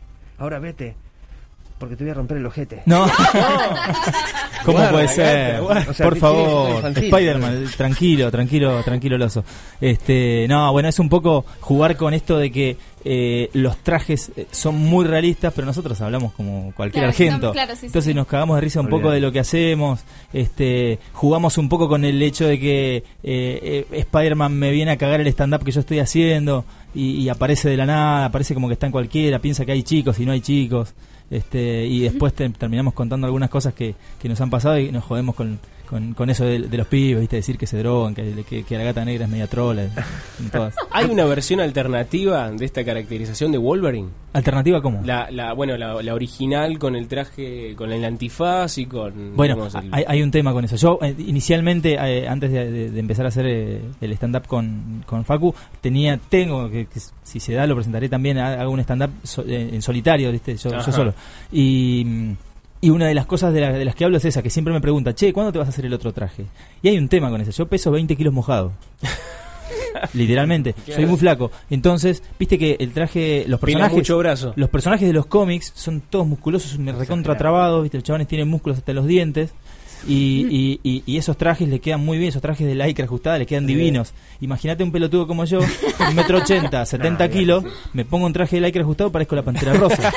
Olvídate. De- la pantera rosa bostera, viste que el chabón es amarillo y, amarillo y azul. La de Boca. Eh, Javi, así que por sos- ahora no. Sos único, sos único, Javi. Eso, acá está Olvídate. Está Wolverine tendencia. y Spider-Man, Javier Paredes y Facundo Ortiz con nosotros en A220 presentándonos un poco de esto del cosplay y también del show caracterizado. La vida. La vida misma. La vida del superhéroe. Bueno, muchachos, repetimos entonces. el- lo- ustedes hacen shows de stand-up, los encuentra, a vos te encuentran como Javier Paredes, Sí, a vos sí, como Javier Facundo Paredes. Ortiz en las redes, en el Facebook seguro, los encuentran así. Y ya nos estaremos enterando entonces de alguna fecha. Sí, señor, por ahora no. no, no Por ahora en el interior. Por ahora en el interior. Eh, con respecto a stand-up... ¿En qué eh, parte del interior? ¿Se puede saber? 25 de mayo, Lobos, Olavarría, Interior de Azul. Buenos Aires. Ah, el- ah, bueno, Ah, acá en. Buenos Aires. Bueno, Por acá porque cerca, Viste sí. que esto es online y la gente Sí, lo puede escuchar Sí, en sí, cualquier sí, lado. sí. Olavarría Azul, el 25 de mayo, Saladillo y no me acuerdo qué otra cosa más. Y con respecto al stand-up, el nombre que te, te dije antes que te iba a decir A el ver. último, eh, Zarpados en Héroes es el, el Muy nombre. bueno. Sí, sí, sí. Zarpados en él, amigo. Bien argento. Sí, bien argento. bien argento. Muchísimas gracias, chicos, Muchas por estar con. Por- nosotros. por- gracias a ustedes por la invitación. Por favor. Eh, yo quiero no quiero despedirme sin saludar, eh, así como como Faco en su momento nombró. ¿Se puede sacar la máscara para la cámara o prefiere dejar No. su identidad en secreto, Spider-Man? Olvídate, no puedo. Tú No. dejarlo en la No, que traje cortar la cabeza. nada, Aunque No, no, no puedo, aunque quisiera no pudiera. Te hago, No, te hago la mímica si querés.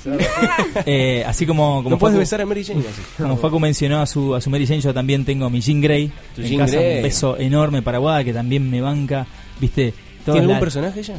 No, no, ella en su Ah. momento hizo algún personaje, de, hizo, hizo de Sweet Pea, ¿se acuerdan de mm, eh, Sucker Punch? La película Sucker Punch, Sí. bueno, hizo un- de una de las, de las minitas.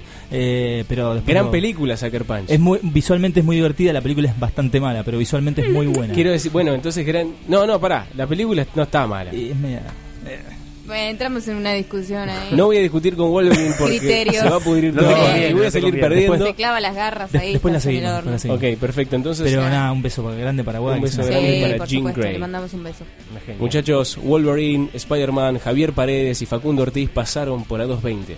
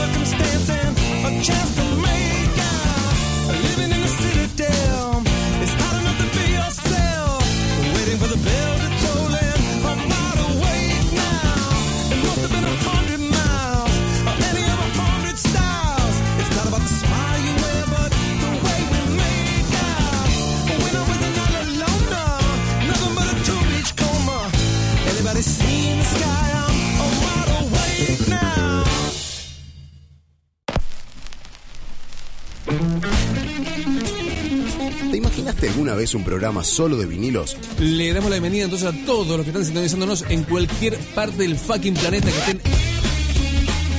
Esto es 33 RPM. Adrián Arellano y Mamá Castora. A Mamá Castora, ¿qué le pasa? Además de muchas cosas, no me gustan los ratos de paranoico. Esto es 33 RPM. Y vamos con otro tema más. Aretha Franklin y Tsitsi Hill van a estar acompañándonos entonces. Dos temitas pegados, Aretha y Tsitsi Hill de locos. Bajo el sello de Atlantic Records, obviamente. Esto viene así. Todos los sábados a las 10 de la noche por Radio Border. Suban el volumen. Un beso a todos. Chau, chau.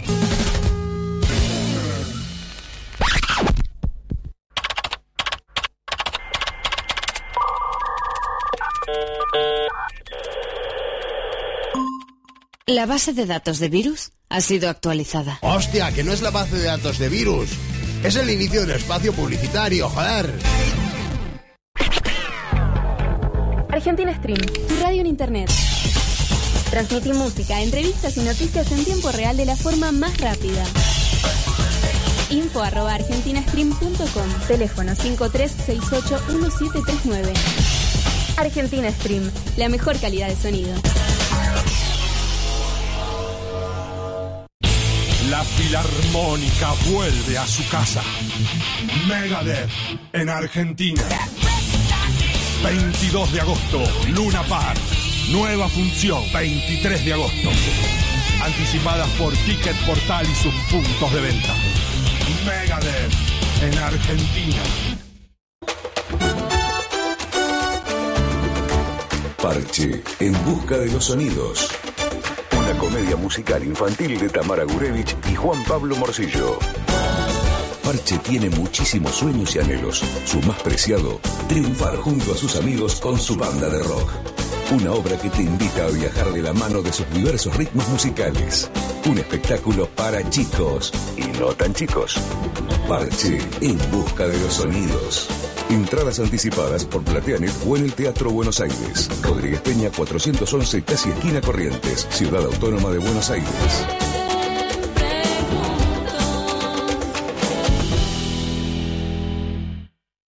Fin del espacio publicitario. Seguí escuchando Radio Border. Cabrón. Hola macarnianos, bienvenidos, buenas noches. Calico Skies Radio. Cantaste sus canciones, te emocionaste con sus baladas, gritaste con sus estribillos.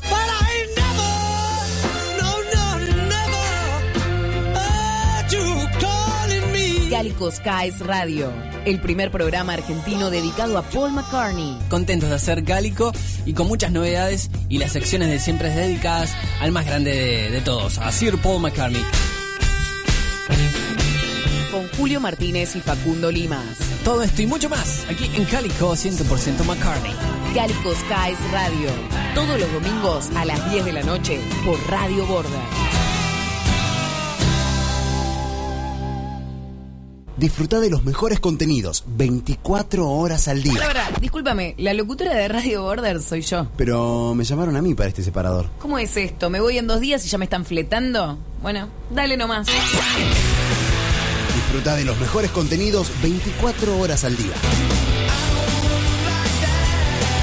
Escucha nuevas voces, lo nuevo del rock mundial, transmisiones exclusivas y toda la actualidad. Somos más que una radio, somos una plataforma digital. Radio Border, siempre al límite. Igual, no te salió tan bien. Informativo 220. Las noticias que dejaste pasar.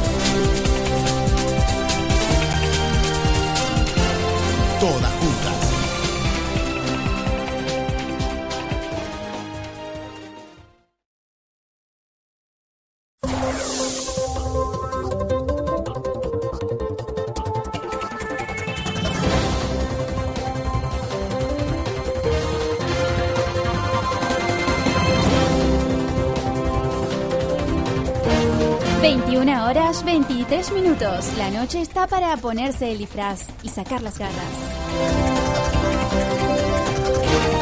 Las argentinas, las que tienen el pelo más largo y más se lo lavan. Un informe de una conocida marca de cosmética reveló además que 6 de cada 10 se tiñen. Los peluqueros aseguran que las mujeres recortan otros gastos, pero no el cuidado de su cabello. En Argentina, el 65% de las mujeres se lava el pelo todos los días o incluso más de una vez por día, un porcentaje más alto que en el resto de Latinoamérica y sensiblemente superior a Europa. Lo teñimos mucho, lo cortamos poco y lo lavamos demasiado.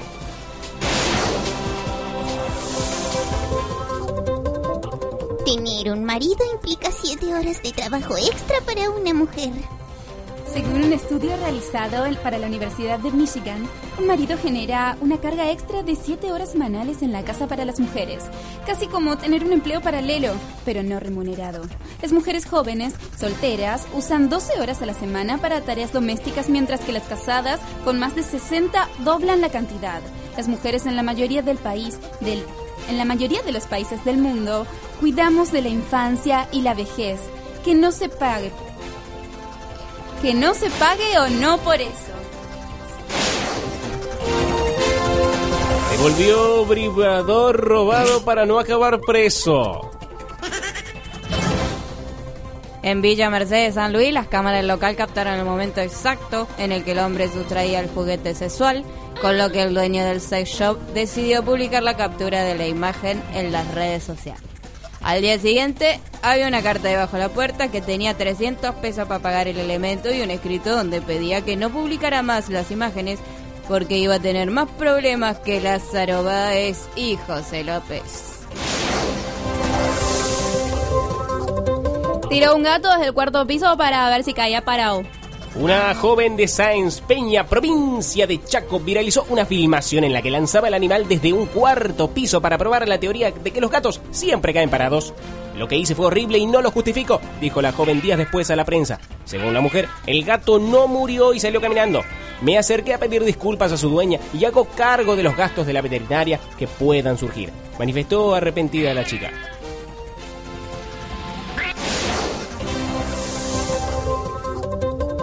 Matías Martín hizo pis en la playa y quedó escrachado. El conductor de Basta de Todo fue retratado por una revista semanal haciendo sus necesidades en la arena de Punta del Este. Matata, como lo llaman sus seguidores, viajó a la ciudad uruguaya con su esposa y sus hijos para celebrar el Día del Padre. Y al no conseguir un baño, recurrió al primer arbusto que encontró para vaciar su vejiga.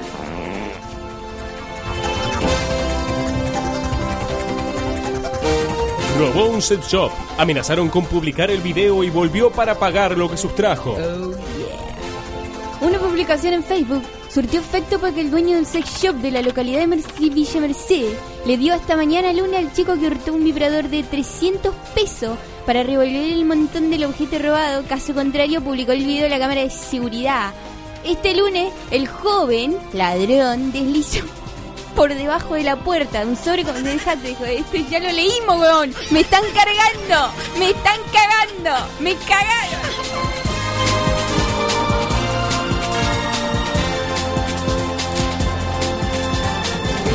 21 horas, 22 minutos.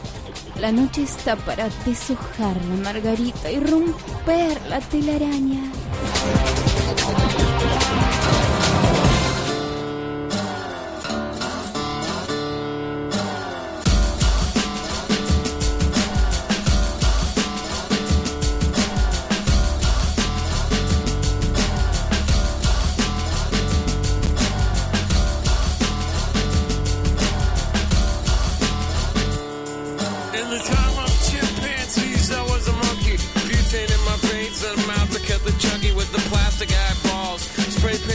Vegetables, dog food stalls with the beefcake pantyhose. Kill the headlights and put it in neutral. Stock car flaming with the loser and the cruise control. Babies in Reno with the vitamin D. Got a couple of couches, sleep on the love seat.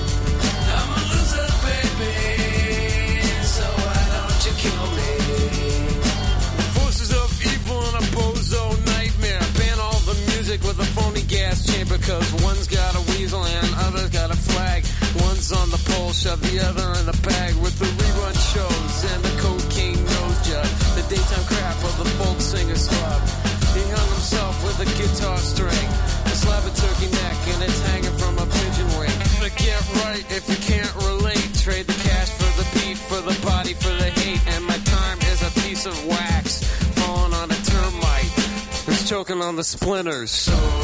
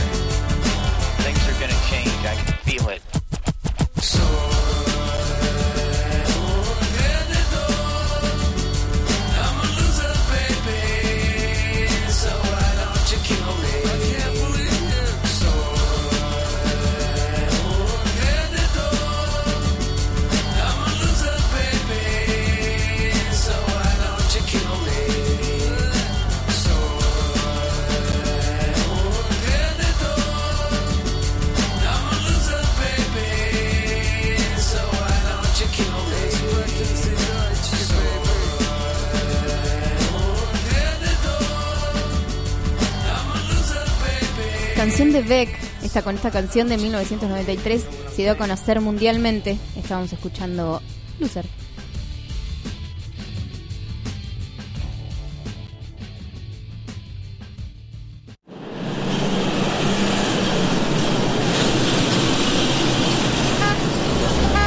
A 220. La potencia que necesitas para encarar el fin de semana.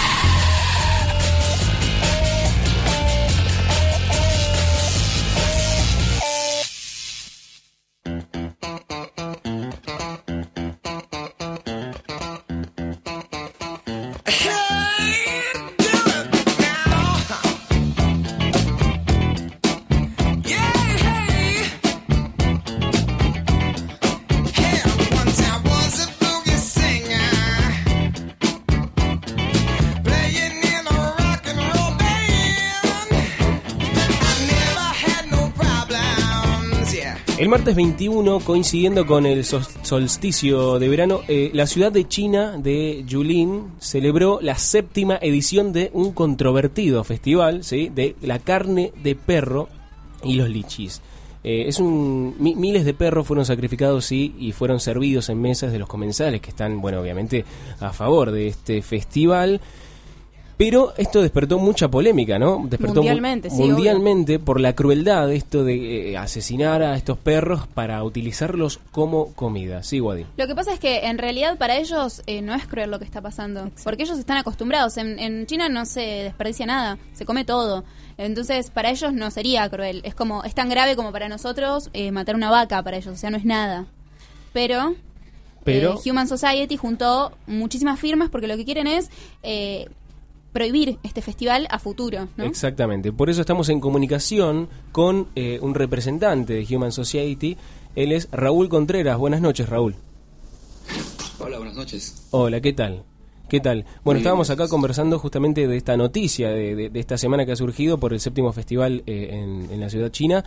Eh, ¿Qué eh, tienen ustedes al respecto para decir? Obviamente, bueno, obviamente están en contra, ¿no? Obviamente, pero eh, ¿qué eh, medidas o cómo ustedes esperan eh, tomar esta situación a partir de ahora? ¿sí? Recordemos que ellos, ustedes quieren prohibir a partir de ahora que este festival se siga celebrando. Eh, eso es correcto. Este, hemos estado trabajando para prohibir eh, este ah, evento en los últimos ah, dos años. Eh, el evento ha sido recién desde lanzado en el 2010, eh, más por los comerciantes de carne de perro que han querido a mejorar su negocio. No es algo que es cultural, pero es algo más para que los comerciantes mismos tengan, vendan más carne de perro durante una temporada. Ah, nosotros hemos trabajado para eh, que se eh, el gobierno eh, chino haga más, el gobierno de Yulin también que haga más para, eh, para prohibir este, pues este evento y hemos visto el resultado. Ah, hemos trabajado con los grupos locales, hemos visto que la mayoría de las personas en China, la, mayoría de los chinos, están en contra de- de- del consumo de esa carne. Y entonces hemos visto que eso eh, esa oposición de los mismos chinos junto con eh, pues la,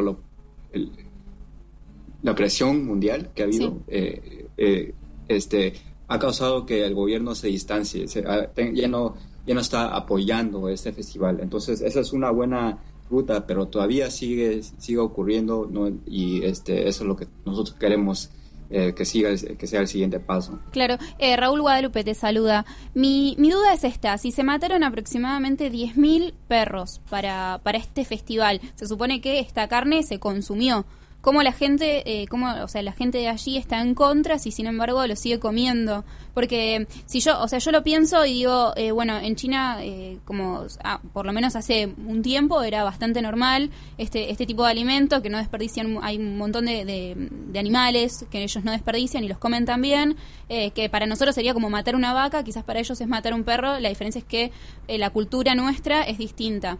¿Cómo, ¿Cómo ellos están en contra si sin embargo se comieron esos 10.000 perros? Digo. Este, bueno, sí, hay, hay apoyo ahí en China para el consumo de perros, pero hay más apoyo para eh, en contra. O sea, para ahí hemos, este, hemos sacado una encuesta en que hemos visto que el, el 52% de la población china eh, está en contra de- del comercio de carne de perro y más el casi el 70% eh, están en contra del festival Yulin. Del festival, claro. Eh, y también hemos visto eh, en, en los meses eh, o en, los- en las semanas antes del festival, antes de la semana pasada, eh, hay protestas eh, en, en China. Sí. Dos mil personas en, el mismo Yulin este, salieron a las calles.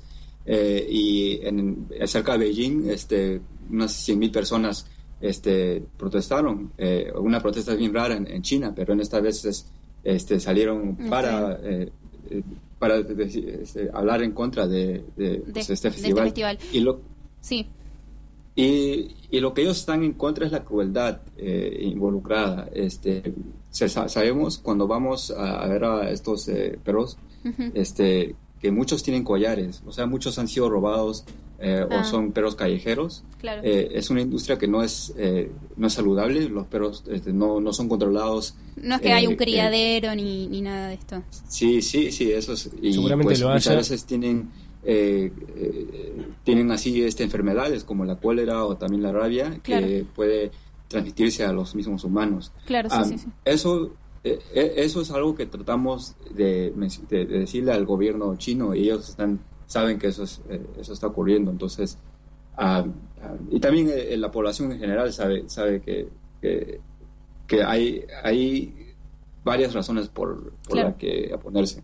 Bueno, está bueno esto que decís, Raúl, porque eh, yo lo pensaba y decía, bueno, entonces también tendríamos que hacer, juntar firmas para eh, cuando matan vacas o cuando matan cualquier otro tipo de animal que comemos. Pero esto que estás diciendo está bueno porque eh, esto que a veces roban perros, que son perros de la calle, eh, que esto puede tener un montón de enfermedades. Este, o sea, es una buena Sí, en- información en, para... En primera instancia, obviamente, esta cuestión higiénica de, de- más allá de que esté aceptado socialmente, culturalmente, eh, utilizar a los perros como, como alimento, eh, tiene que ver esto de, la higiene, de, de- las enfermedades que puede acarrear esto, sobre todo si no hay, un control, porque acá lo que en realidad se está exigiendo es un control por parte del gobierno. En realidad, eh, el activismo de lo que se encarga es de interceptar justamente eh, los camiones que circulan con, con perros robados, justamente para que no eh, sean destinados a, a esta mm, atrocidad que nosotros vemos acá, que para ellos es muy normal. Eh, también seguramente esté el apoyo de, de los comerciantes allá, que, que se favorecen, se benefician obviamente con, con la comercialización de, carne de perro, ilegal seguramente, pero me parece que lo que ustedes eh, en el fondo están buscando es justamente una manera de comenzar con estas encuestas es que el gobierno termine escuchando ¿sí? a, a la sociedad, a, esta- a este sector de la sociedad que aparentemente es la mayoría, el 52%, según mencionás, eh, que está en contra de, de esta, mm, de, de- de este accionar, digamos. Entonces, eh, es muy interesante también saber que eh, desde, desde, la, desde este activismo, digamos, la gente, eh, la gente reacciona y la gente apoya eh, a favor de que no se coman estos perros. Ahora lo que queda esperar es también eh, al gobierno que el gobierno reaccione, ¿no? Que el ¿Hubo gobierno alguna- tome medidas. ¿Hubo alguna respuesta? Este, sí, eh, el año pasado hubo una, ah, una medida eh, por, por algunos este, oficiales o pues algunos representantes del, del gobierno chino para eh, prohibir el comercio eh, o, o regularlo, este, pero la medida no, no, no fue adoptada. Este, y estamos esperando hacer lo mismo este año, trabajar con los mismos ah, pues, legisladores en, en, en China y tratar de hacer este pues, pues que el, el gobierno ah, comunista de allá que, que nos pues, que, que haga una, una ley en contra de- del consumo de, de- de carne de perro Claro, para que sirva por, por lo menos para el próximo año. Está, está bueno. Esto se, esto se celebra todos los 21 de junio, los 21 de, de junio de cada año. Y, y sí y quería aclarar también que este eh, este festival es solamente una parte pequeña del, de la, pues, la empresa más grande del, de, de la carne de perro en Lo más visible, este, digamos. Es lo más visible. Es lo más difícil, sí, eh, pero eh, alrededor de, de la China este, sabemos que a- hasta ahí se estima que hasta 20 millones de perros eh, se, se consumen al año. ¿Hay alguna Este, Sí. No, no, sí, continúa, Sí. perdón. Entonces sabemos que este eh, pues no, no solamente ocurre en un lugar, ocurre por todos lados. Entonces acá durante todo el año estamos eh, trabajando ahí para pues para hacer este para, para prevenir que, que- estos animales sufran. Exactamente. Ustedes también, digamos, no solamente eh, protegen a, los perros, o sea, la protección es en general para, para cualquier tipo de crueldad ante a cualquier animal, ¿no? Eh, que imagino que también, eh, digamos, eh, ustedes se mantienen activos en, en otras en, en otras campañas, además de esta. Eso es correcto. Ah, eh, Este, y, y también, bueno, lo, lo más cruel de, de lo que es la carne de perro eh, es el transporte. Eh, específicamente en China, hay consumo de, de perro que nosotros estamos eh, también haciendo una campaña en contra del consumo de perro alrededor de Asia. Eh, se, se consume perro en Corea del Sur, se consume perro en Vietnam este, y, y en otros lugares, pero en la, en la China es significantemente más cruel. por la cantidad de población también, ¿no? Es por la población grande, son casi, se se estima que 20 millones de perros al año, pero es porque los perros son trasladados eh, por largas distancias. En la China muchas veces los, los perros eh, son, si son callejeros o robados, quizás vienen de las ciudades grandes como, eh, como Beijing o Shanghai y son trasladados al sur, donde se consume bastante eh, carne de perro. Este, eso es, eso es una, ah, un viaje bien largo que, este, en donde los animales no reciben ningún ah, tipo de, de cuidado veterinario, ningún tipo de control, ningún tipo de alimento o bebidas. Entonces, ah, este, lo que hemos visto muchas veces, eh, trabajamos con activistas locales para parar estos camiones, este, reportarlos a las autoridades eh, chinas y rescatar a los animales eh, por, su, por su condición. Hemos visto que los animales llegan este, en- enfermos, eh, hambrientos eh, o muchas veces traumatizados y, y muchos no, no ni llegan, llegan muertos. Entonces, ese es, la- ese es algo lo, más cruel que, que, tiene de, diferencia este, esa industria en, en China que en otras partes este, de Asia que hemos visto. Pero de todas maneras, sí, como usted tiene razón, eh, nosotros eh, trabajamos eh, en varios asuntos, no solamente en China, en, en alrededor de Asia, pero ahorita nuestro enfoque es parar esa crueldad. Estamos hablando con Raúl Contreras, representante de la organización activista Human Society, en contra de esta crueldad que se está que se manifestó ahora el martes 21 en China. Eh, ¿Hay algún eh, está estás en este momento estás en Estados Unidos vos ubicado geográficamente, digamos? ¿Estás ahí? Ah, sí, correcto. ajá. Correctamente. Bueno, yo, eh, para, para cerrar, digamos, quería eh, preguntarte si hay algún sitio al que podamos acceder, eh, si esto se puede colaborar internacionalmente para esta causa, eh, ¿dónde podemos acceder nosotros? Este, pues puede visitar nuestra página web hsi.org. Ahí tenemos una sección en español donde puede recibir más información eh, sobre nuestra campaña para, pues, para evitar ese, este evento que, que siga ocurriendo Ah, y también para aprender más sobre nuestro trabajo para proteger animales, ah, no solamente en China, pero alrededor del mundo, en varios temas. Seguramente sí, cuando ingresemos nos daremos, dar- darás a- eh, la página dará a conocer muchísimos casos más, además de este que tomó tanta visibilidad. Bueno, Claro Raúl, gracias. te agradecemos muchísimo la comunicación y nos mantenemos en contacto. Bueno, muchísimas gracias. Ahí estaba Raúl Contreras, representante de Human Society. Eh, me quedo para decir que me parece raro que haya tanta gente que come perro, pero sin embargo ellos tienen que estar en contra. O sea, también hagamos esto de última por otros animales, me parece. Porque él dice, él dijo, bueno, sí bajó un poco el consumo, pero hay gente que está acostumbrada a comer esto. Por eso te digo, es una cuestión cultural. Sí, también. es una, o sea, ellos, no- no se va a entiendo, cambiar- entiendo que lo no hagan por, lo de los perros que roban, los que tienen alguna enfermedad, eh, lo entiendo. Ahora, que sea por el consumo de perro, y bueno, hay gente que está acostumbrada a consumir ese tipo Y de hay carne. gente también que, bueno, hay que ver que, en qué situación están, pero Lo que- imagino que... China hay mucha, está súper poblada y me imagino que la comida no debe ser abundante para todos. No, seguramente. Lo, igual lo que se intenta buscar justamente es regular esto. Hay, hay- no hay un control, ¿entendés? Eh, no hay un control. Hay- él dijo 20 millones de perros sacrificados, eh, no hay una regulación, esto no, no, no sabes de dónde vienen, qué, qué. Si realmente lo vas a tratar como un alimento, así como tratás a las vacas, a los chanchos acá en Argentina, ¿qué, ¿por qué evaluación pasa ese animal sí que está aprobado para ser eh, comido sí por un ser humano? Eso es lo que yo entendí, que es lo que busca Human Society con esto, ¿no? Ahora, relajémonos.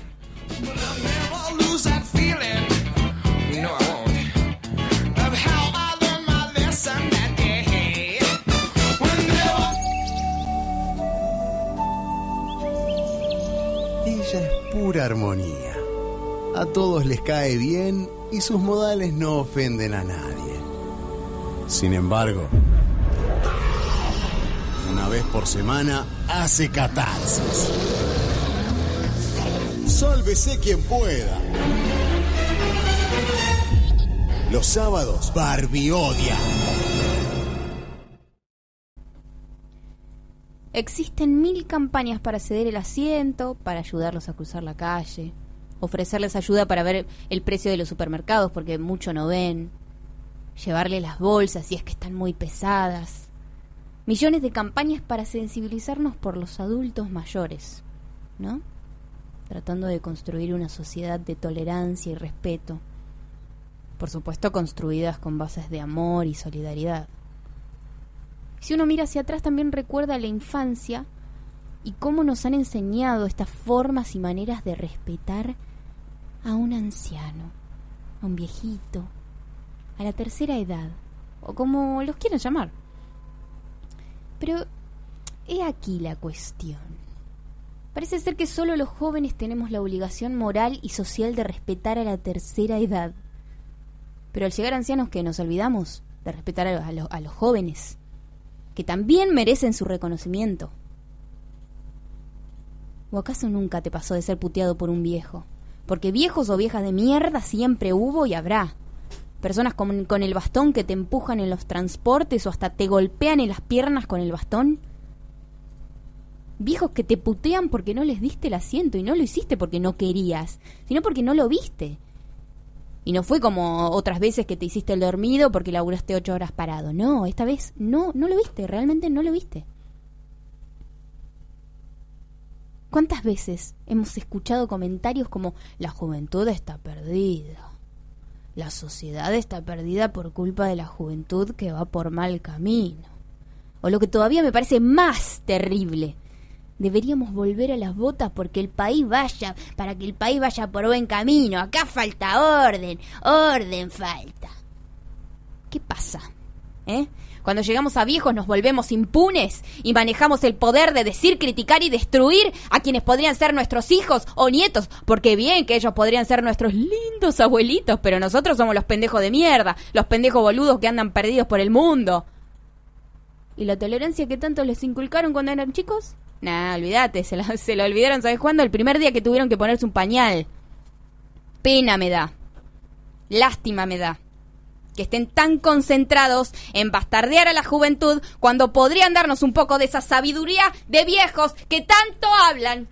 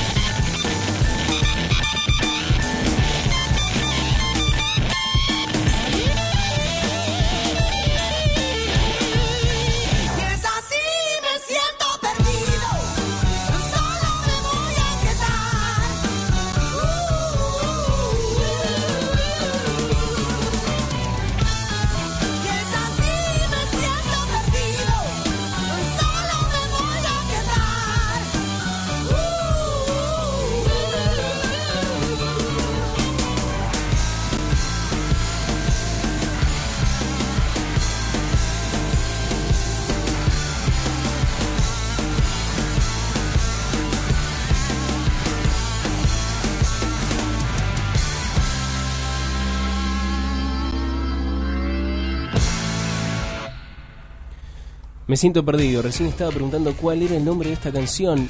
Porque me siento perdido, interpretada por Támesis. En este momento estamos en presencia de líder, podríamos decir. No. Nah. La voz. Tipo humilde, tipo humilde. Claro, él tiene el... Él es. Ah, sí, hay que... Hay que acomodarle el micrófono. A ver, para que se escuche bien el Señoras señor. y señores, con nosotros.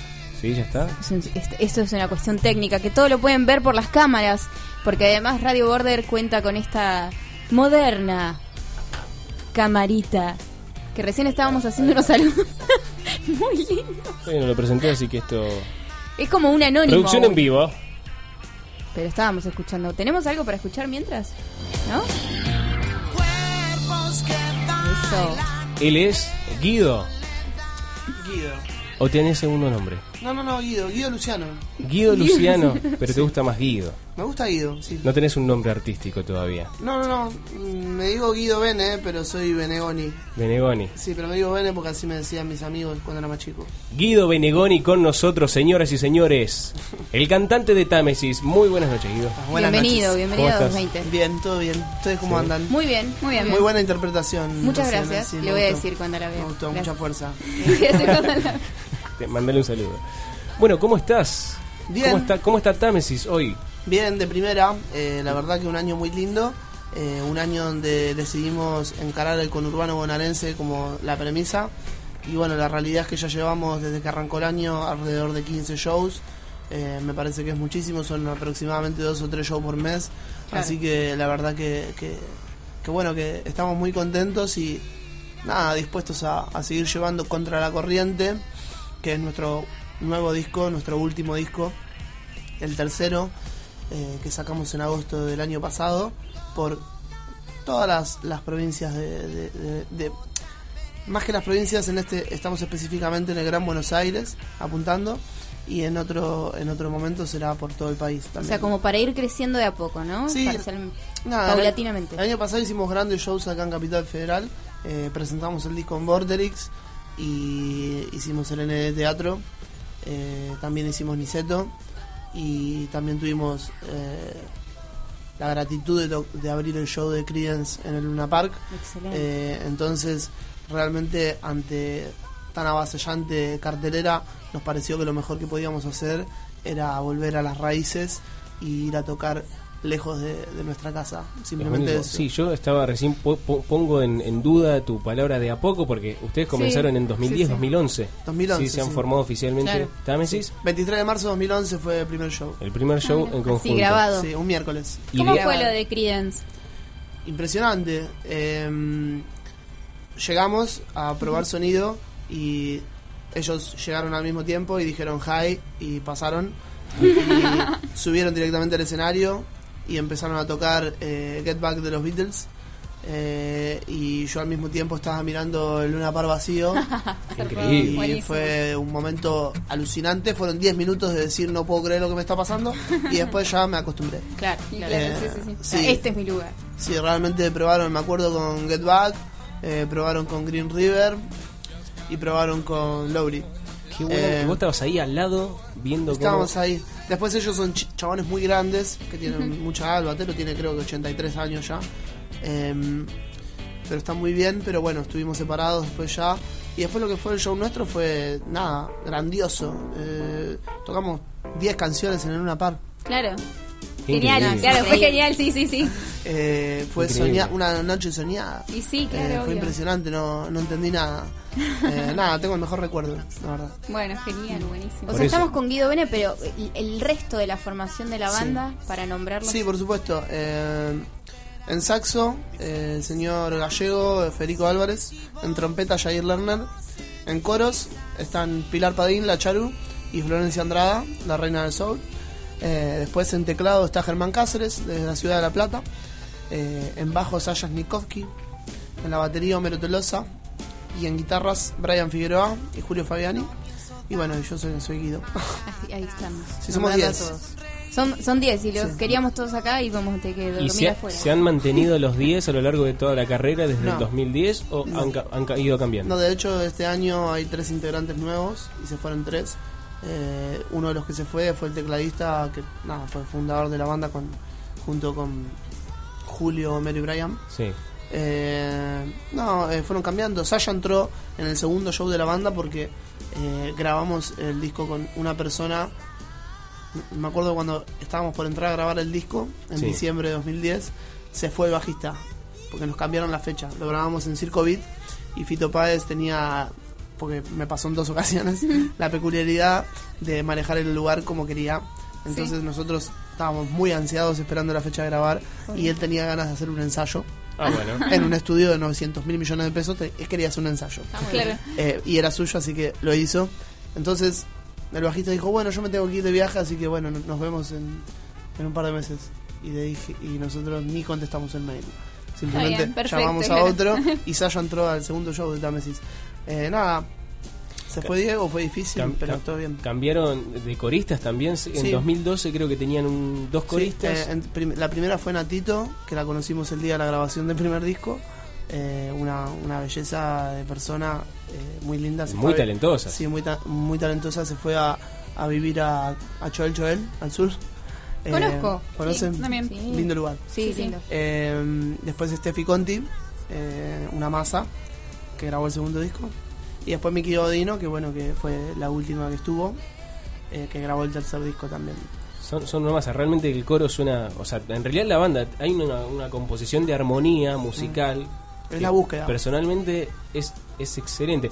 Pero ¿ustedes cómo se definirían en realidad? El género que tocan, porque eh, las mezclas que hacen son, digamos, muy heterogéneas. Me- eh, tenemos, eh, digamos, es mucho. Son muchos sonidos que no se acostumbran a, a sonar acá en Argentina. Sí, bueno, eso fue parte de la búsqueda, ¿no? Eh, nosotros escuchamos una música que no es una música que se escuche normalmente, Habitualmente. acá habitualmente. Eh, escuchamos música negra, escuchamos eh, Soul, funk. soul, soul, blues eh, y también, bueno, nada, música del sur de los Estados Unidos, más relacionada con el country, con el folk. Entonces, bueno, eso y las grandes bandas de los 60 y los 70, o por lo menos las más grandes para nosotros, fueron las que definieron el sonido de la banda y no era algo que encontrábamos acá a nuestro alrededor. Entonces, sí resulta novedoso, sí le cuesta mucho a la gente en una primera instancia escuchar un show de Támesis porque siempre cuesta lo que no estás acostumbrado a tener en la oreja. Eh, es muy normal ver a la gente en el show de Támesis así. Me extraña Los primeros dos temas, ¿no? Sí, Después y, ya se y después Ah, claro. Para- Esto me va gustando. Para la gente que todavía no los escuchó, hay creo que hay un concierto completo, un recital completo En la trastienda. En la trastienda, Sí. está cargado en YouTube, así que aprovechen. No, a- a tremendo. verlo. Ese día estuvo muy nervioso. sí, estaba muy muy excitado porque era la primera vez que, que tocábamos en ese lugar y en un escenario así. Después, bueno, ya cuando fue lo de Vortrix el año pasado, la verdad que estaba muy bien. Me sentía feliz. Me parecía que era el momento indicado, el lugar indicado, así que nada, fui Y, y lo hice. y- y proyectos futuros, ¿qué viene después de todo esto en tan poco tiempo? No, eh, tenemos muchos proyectos. Realmente ahora queremos eh, este disco contra la corriente, estamos extremadamente conformes como quedó. Eh, es lo mejor de la banda. Entonces vamos a, a- a darle el mérito que amerita. Eh, Vamos a llevarlo. Ya lo llevamos por escenarios muy importantes de Capital Federal. Creo que algunos son los más importantes. Eh, vamos a llevarlo por el Gran Buenos Aires, todo lo que podamos. Eh, vamos a llevarlo por todo el país, por todas las provincias que podamos, eh, porque somos una banda independiente y todo es lo que podamos. Y nuestra nuestro gran anhelo es el año que viene viajar a Europa, eh, bueno. a tocar en España y en todos los países también que se Una puedan. Estamos ahí tratando de, de, bueno de, de gestionarlo y es difícil porque es mucho dinero y es dinero que lo vamos a costear nosotros, pero nada, tenemos ganas.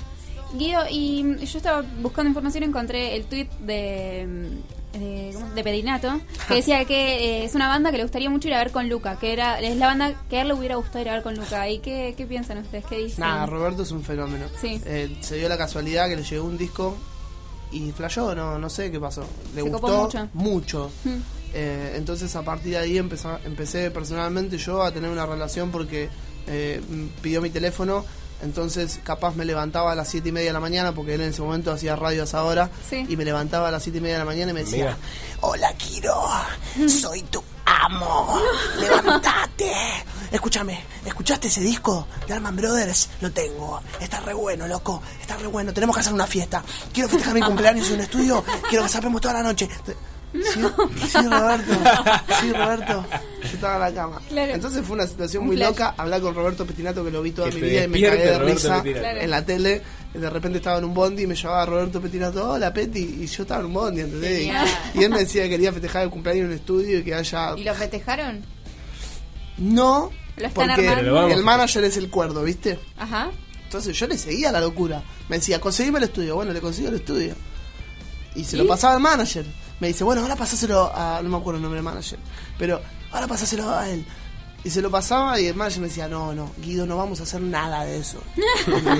¿Podemos Claro. llamar a Petinato ahora? no o sea que caso. Petinato debe ser eh, ¿Sabes como que está todo el tiempo flasheándola y Sí. el, claro, el otro bajándolo todo el tiempo. Sí. Pobre. No, lo pone, lo pone, lo pone, digamos, Eh, sí, sobre la tierra está bien. Él trabaja gracias a su manager, palabras de él. Obvio, sí, sí, sí. Eh, pero no, Roberto la verdad que es un zarpado. De hecho, el día que tuvimos el disco, le dije, Peti, tengo el disco en mi mano. Me dijo, vení ya al canal. Él estaba en bueno. Dudamar el año pasado. El, eh, fue a las 7 de la tarde, fui a, sacar, a retirar el disco. A las 9 estaba en el canal. Y cuando terminó el programa hizo toda una mención especial mostrando todo el disco y Qué diciendo bueno. que eso, diciendo que es algo personal, o sea que de él. Nada, siempre se portó mu- muy bien con nosotros, súper desinteresadamente. Claro. De hecho, el día de la trastienda eh, no tuve, no hubo nada más grato que se abrió el telón, miré para abajo y, estaba, el chabón entre el público. Claro. Roberto Lo- Pero eh. lo, lo hace, lo hace porque realmente le, interesa. la claro. El chabón le gusta la música. No teníamos charla de otras cosas. Ajá. O sea, con Peti Música. hablamos de música. Pero solo de eso, ¿eh? Mira vos. Y él, o sea, sentía que éramos amigos. Y imagínate que debe ser muy difícil para él tener amigos. Porque primero que es muy excéntrico y después que es una personalidad destacadísima. Y sí. Entonces las amistades son muy diferentes cuando seguro. así. Eso te quería preguntar porque has teni- han tenido, digamos, un, han disparado en, en cuanto a, a popularidad desde que se formaron. Digamos, lo, ¿cómo, ¿cómo se manejan con eso? ¿Te mantenés, digamos, el perfil? ¿Seguís siendo el mismo? ¿Te ha cambiado el- la yo sí. No, no, no. Eh, me pasan cosas lindas. Eh, si me preguntás si la gente me paró en la calle, sí, me paró en la calle. De todas las maneras. Eh, de repente, de vez en cuando, tengo un loquito que sabe de dónde vivo. Eh, sí. mm, o hoy yo estoy- hablando yo del estoy Yo estoy agradecido de, de- de cualquier persona que aprecie lo que hago. Y sé que hay muchas maneras y la gente es muy diferente para expresar esas maneras. Eh, realmente tengo muy pocos comentarios malos de lo que hago, entonces cuando me llegan, eh, nada, los acepto como lo que son. Yo realmente no, no, no cambié y no creo que vaya a cambiar nada. Mi, mi realidad es muy. Tengo una banda under todavía.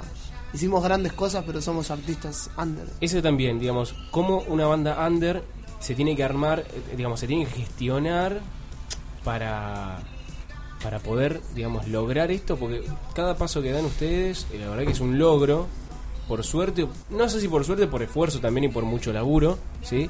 Pero digo, eh, en- eh, sé, estoy enterado de que ustedes han recaudado fondos, ¿sí? Que la gente se ha sumado para, para ayudarlos a recaudar fondos, para, para gestionarse también. Digamos, hay muchísimo apoyo de la gente, ¿no? Y muchísima organización por parte de ustedes. Sí, la propuesta fue hacer eh, con Panal de Ideas, que es un- una plataforma que se dedica específicamente a eso, eh, hacer la fabricación del disco a través del aporte de la gente. Entonces, en 29 días conseguimos 47 mil pesos eh, con la gente aportando y llevándose a cambio eh, recompensas, que fueron Ajá. desde, desde el disco hasta una remera, hasta gastar todos los shows del año que quedaban gratis. Ah. Eh, nada, la verdad, o sea, fue alucinante. Eh, se juntaron 47 mil pesos y se pudo fabricar el disco. eh, que todavía seguimos pagando. Nada, lo de la plata es lo de menos. Lo, lo importante es llevar las ideas a cabo. Hacer una lista de ideas y empezar a tachar. Y que pase el tiempo y acordarte de, de- de lo lindo que fue todo. Eh, creo que lo de Vorterix, por ejemplo, subí al escenario y vi que estaba lleno de gente y dije, wow, qué bueno, está todo bien. Y después fui a hacer un show nada más. Digamos, la, la satisfacción es la misma que el La principio. satisfacción es todo lo que hiciste para llegar a ese momento. Después del show es otro show en donde está todo bien y donde cuando pifiamos nos miramos y decimos, uy, la puta madre. Eh, Pero pone un cara de póker y ahí, siguen para adelante. Sí, no, lo más lindo es acordarte cómo, cómo hiciste para llegar ahí. Claro. ¿Qué pasó que estamos tocando en Vorterix? Esa es la, la pregunta que te quería hacer. ¿Cómo se llega a tocar en esos escenarios tan reconocidos y concurridos sobre todas las cosas? Hay muchas maneras de llegar. Eh, te puedo decir cuál fue la nuestra.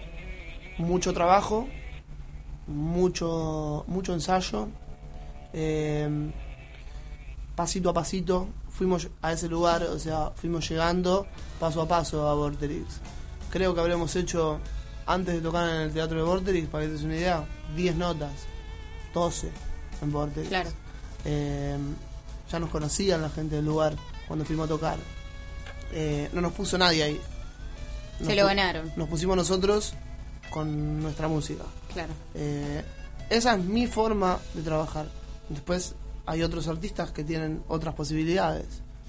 Y bueno, pero esa es la mía. Qué importante también el laburo en equipo, obviamente, pero también el entendimiento, la, la convivencia, el saber escucharse el uno al otro en- dentro del equipo, porque eh, para continuar, digamos, para primero para, para tener logros tan importantes, es necesario también un, un sólido funcionamiento en equipo. Sí, también, todo muy trabajado.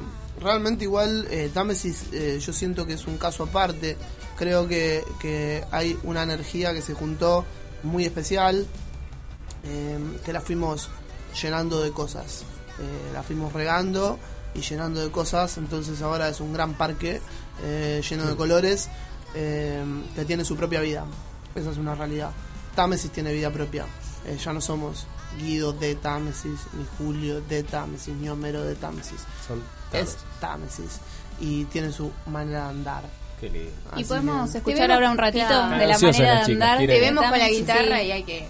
Bueno, voy a cantar algo nomás. Sí. Esto Espero es- que se escuche la guitarra. Sí. Sí. ¿Esto pertenece al último disco? Sí, eh, Viaje Sideral.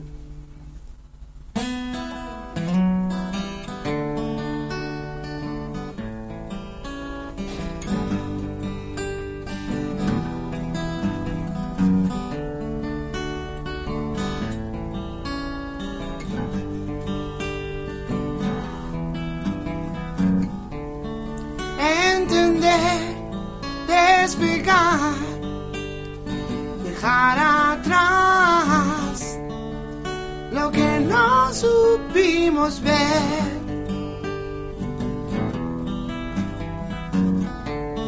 Superar, defender, poder vivir nuestras ganas de llegar.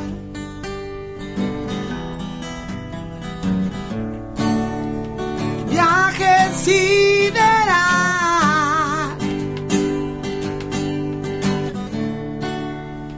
Vamos más allá. Y la sensibilidad deja crecer y nos hace ilusionar somos más.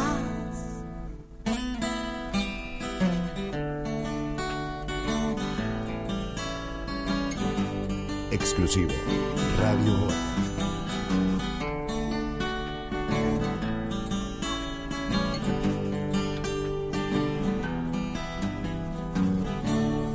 Tempestad, florecer, nada más.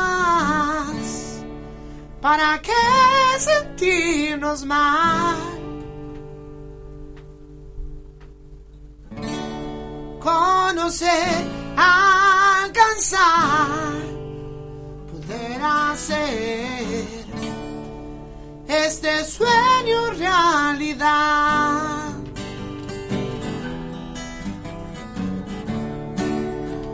Viaje sideral.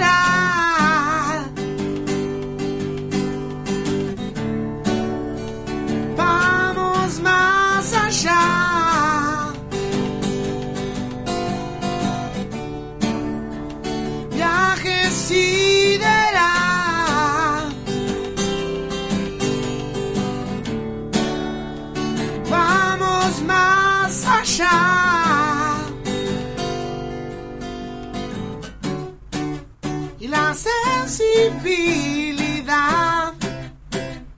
Deja crecer y nos hace ilusionar somos más.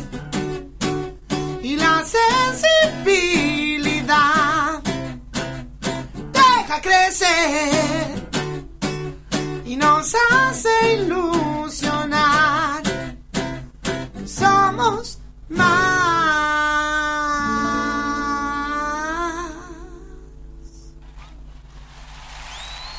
fuerte aplauso, bravo.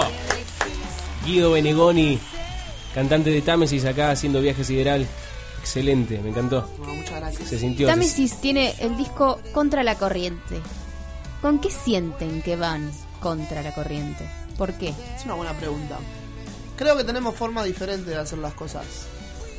No diferentes, eh, no inventamos nada. Simplemente que tenemos formas de pensar y de actuar y de manejarnos que van contra la corriente de alguna manera. No sé si contra la corriente del sistema, pero sí contra la corriente de algunas personas. No, simplemente eso. Eh, creo que estamos fuera de contexto. Creo que algo que va contra la corriente es algo que está fuera de contexto. Creo que nosotros estamos fuera de contexto. Me parece que somos unos bichos raros.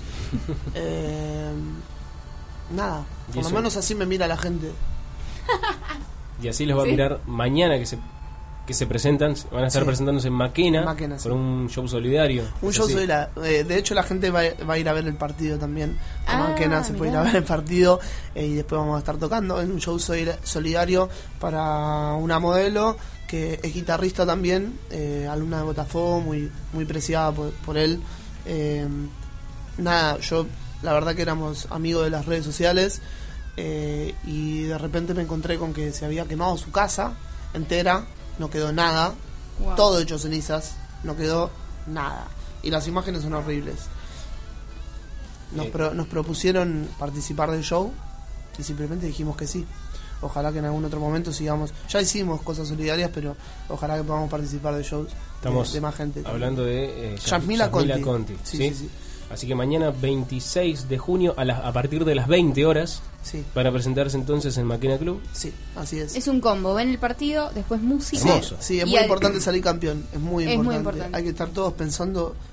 Nada, todos apreciando a Messi, cada movimiento, cada, cada movimiento de la selección, cada movimiento del lío, apreciándolo, que salgamos campeones. Que después en 2018 salgamos campeones en Rusia con la remera de manga larga. ¿Sos fanático de algo. Guido? Em, no, tengo grandes pasiones. Tengo una gran pasión por el fútbol, tengo una gran pasión por la música. Eh, eso es parte de mi vida. Creo que mi vida, hoy por hoy, fue la mitad de mi vida el deporte, el fútbol y la otra mitad la música. Eh, son grandes pasiones. Hincha de. Sí, soy- no, no, no soy hincha Ah. de un club. Hincha de Yo- Argentina. Yo era jugar al fútbol. jugaba sí, soy muy hincha. Fui a la ver a la selección. Fui a ver eliminatorias enteras. Recuerdo dos eliminatorias que estuve todos los partidos en la cancha. Me gusta mucho la selección, me, me, produce una sensación, una pasión terrible. Te pregunto no- esto Pero no porque- podés decir ser hincha de la selección porque Claro. sos un amargo. No, claro, claro, soy hincha de la sec- no, claro. un amargo. No, te pregunto esto porque al, al principio del programa estuvimos hablando de este fenómeno del fanatismo y hablamos con un especialista, psicólogo, que nos explicaba que, que la pasión que vos nombras es como un el motivador de para levantarnos todos los días y hacer eh, lo que hacemos porque nos gusta. Sí, sí, creo que, que, que, nada, la música es una pasión muy importante. O sea, yo ensayo a las 10 y media de la mañana y puedo haber dormido 3, 4 horas y nada, hay cosas que te hacen feliz. Por ejemplo, ahora otra pasión, soy papá eh, y la verdad que en, en mi nene es una pasión. Qué sea, bueno. O sea, me apasiona mi hijo. Sí. Cuando lo veo, eh, sonreír, no me genera ternura, me, ge- me genera pasión. Digo. Qué lindo. sonríe, es una bestia. ¿Y qué? Sonríe, ¿entendés?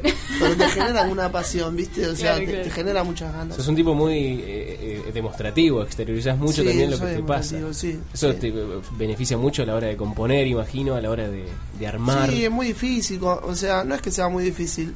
eh, es un ejercicio, ¿viste? Sentarse con una hoja, pensar en algo. Eh, después escucharte, entender que no está bueno y después también entender que algo está bueno y engancharte con eso. Pero pareciera también que permitís que las cosas te atraviesen, digamos, que te pasen, Sí, las sí, sentís. soy, eh, soy, soy bastante permeable, eh, sobre todo con, con las cosas que, que, que, que tienen que ver con, con, con eso, con el arte.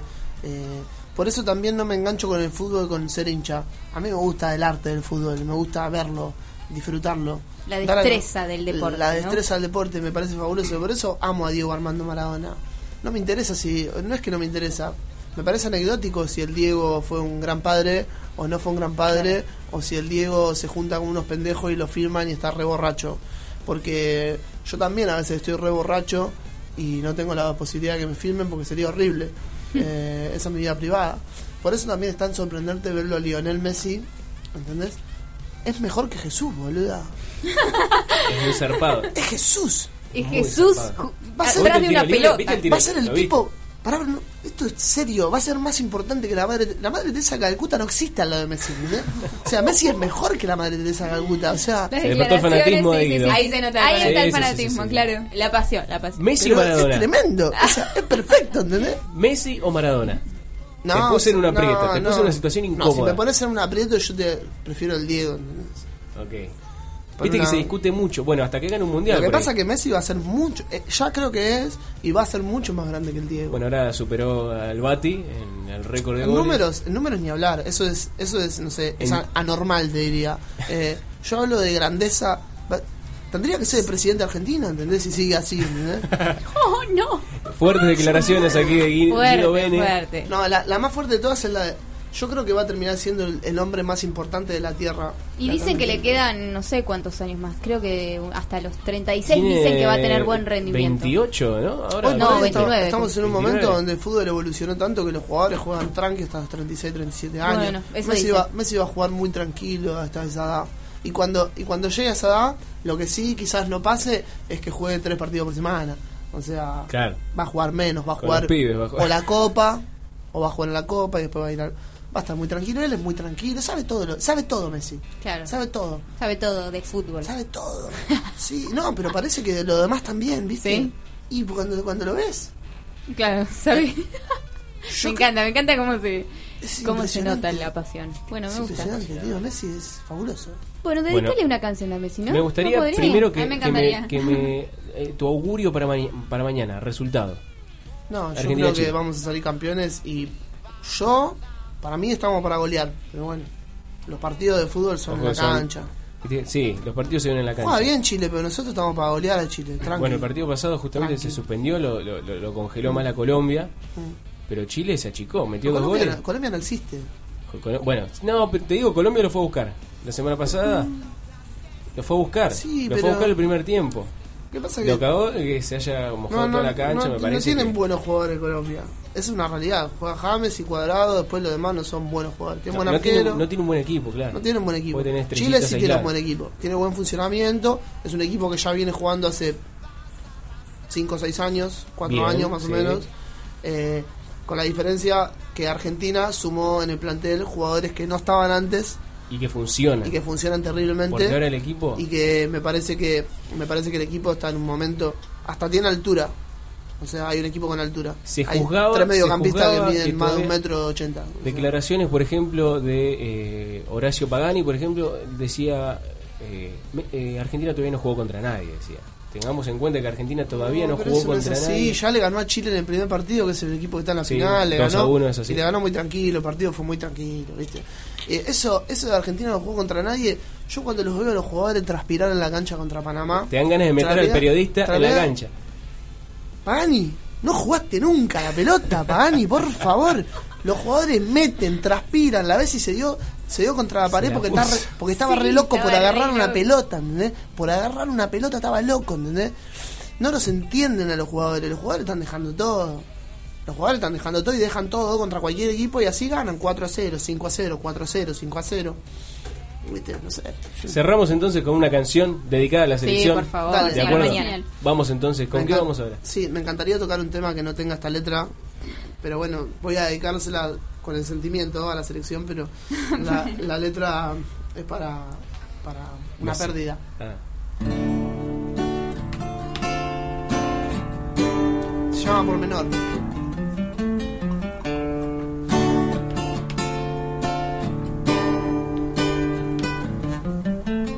Esa vez me hablaste con el corazón. Encendiste algo dentro, nunca se apagó. Pasó el tiempo y ese fuego se mantiene igual. Como una llama viva quemando. Nunca escribí una canción sin un reproche para vos. Ahora lo sé, voy a sufrir porque no puedo dejarte ir como si fuese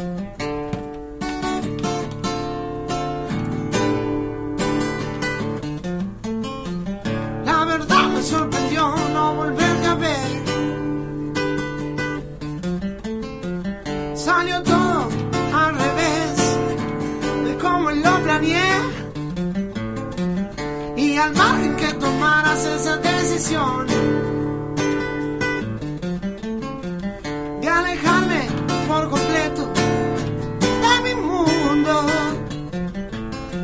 me lastimas y me dolió que te mostraras con tu otro amor.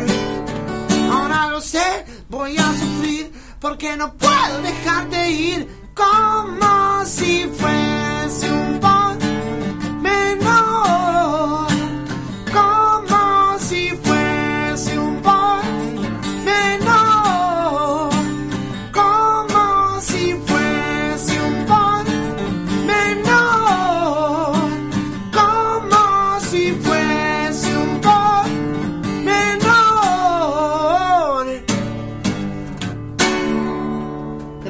Guido Bene, señoras y señores, acá en A220, cerrando este programa más que especial, loco.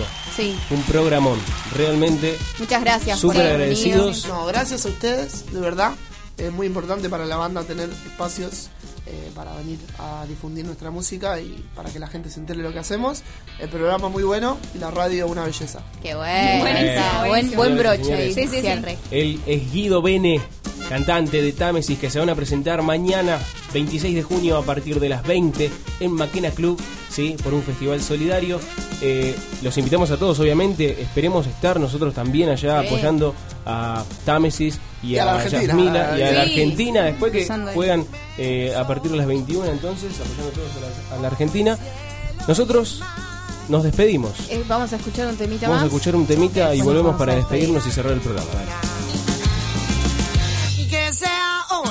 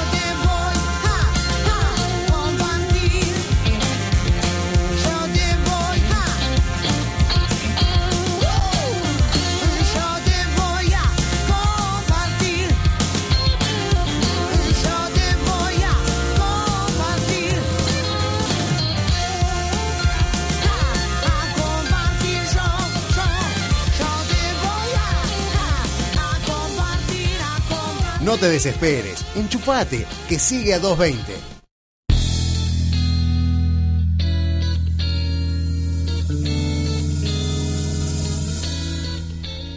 Y ahí está sonando sus cuatro. Antes estaba sonando Támesis. Acá lo tuvimos a Guido Bene, que nos ha deleitado con esa música que es estupenda, loco. Sí, Va- me Los que puedan me vayan encanta, mañana a buenísimo. Maquena, eh. Vayan porque va a estar buenísimo. Encima después juega Argentina. Nosotros nos recontra resarpadamente pasamos, sí, son las 10 y 29. eh, sigue haciendo 10 grados afuera, así que ahora para la vuelta va a estar bastante fresquito. Así Pero nos toca decir adiós, ¿sí? Ay, que sonó muy. Nos toca decir adiós, sí, nos toca decir adiós, pero no importa porque nos encontramos la semana que viene. Obviamente, Claro, les agradecemos a nuestros productores, Florencia y Tommy. Sí, que acá le mandamos un saludo. Tomás, el productor. Acá El nuevo incorporado. la nueva Y incorporación. Saludos a Gastón también, que Saludos está pronto Gastón. vol- ¿Quién es a volver. Saludos a Gastón, nuestro guionista que no ha quedado en el olvido. ¿sí? No, no, no. Ya vuelve pronto, eh, para lo que le están buscando. Es que la, ART de la, de la radio ya no le, Sí. cubre, no le cubre más No, días. ya está. Tiene que volver. Olvídate. Sebastián Rufo en operación. Hoy no pone ningún sonido porque mantiene el bajo perfil. Ok, bueno, está bien. Sí, sí. A Rubén Contreras que comunicamos ahí por los perros de China. Sí, por los a todos. A Barbie. Human Society, Human Society, el representante de. Human Desde Society. Estados sí. Unidos, No hay que comer perros. No comamos perros, por No, no favor. comamos perros. Sí, adoptémoslo. Guadalupe, muchísimas gracias por ser parte de esta mesa. No, no hay por qué. Parece No. que nos despedimos del año. ¿Qué Un pasa? placer, la verdad, esto, esto es un ciclo gracias. cumplido. Está Claro, es un brindis de fin de Quiero año. que levantemos todos la copa, por favor. Feliz año. Mauricio está rápido. del programa que Tan rápido pasó el fue, año. fue un gran programa. Bueno, Bueno, estamos bueno, para hacer gracias. un programa de 24 horas. Felices. No, no, vos. No, vos. Chau. Ok. Chao, hasta la semana que viene, chicas Chau. y chicos.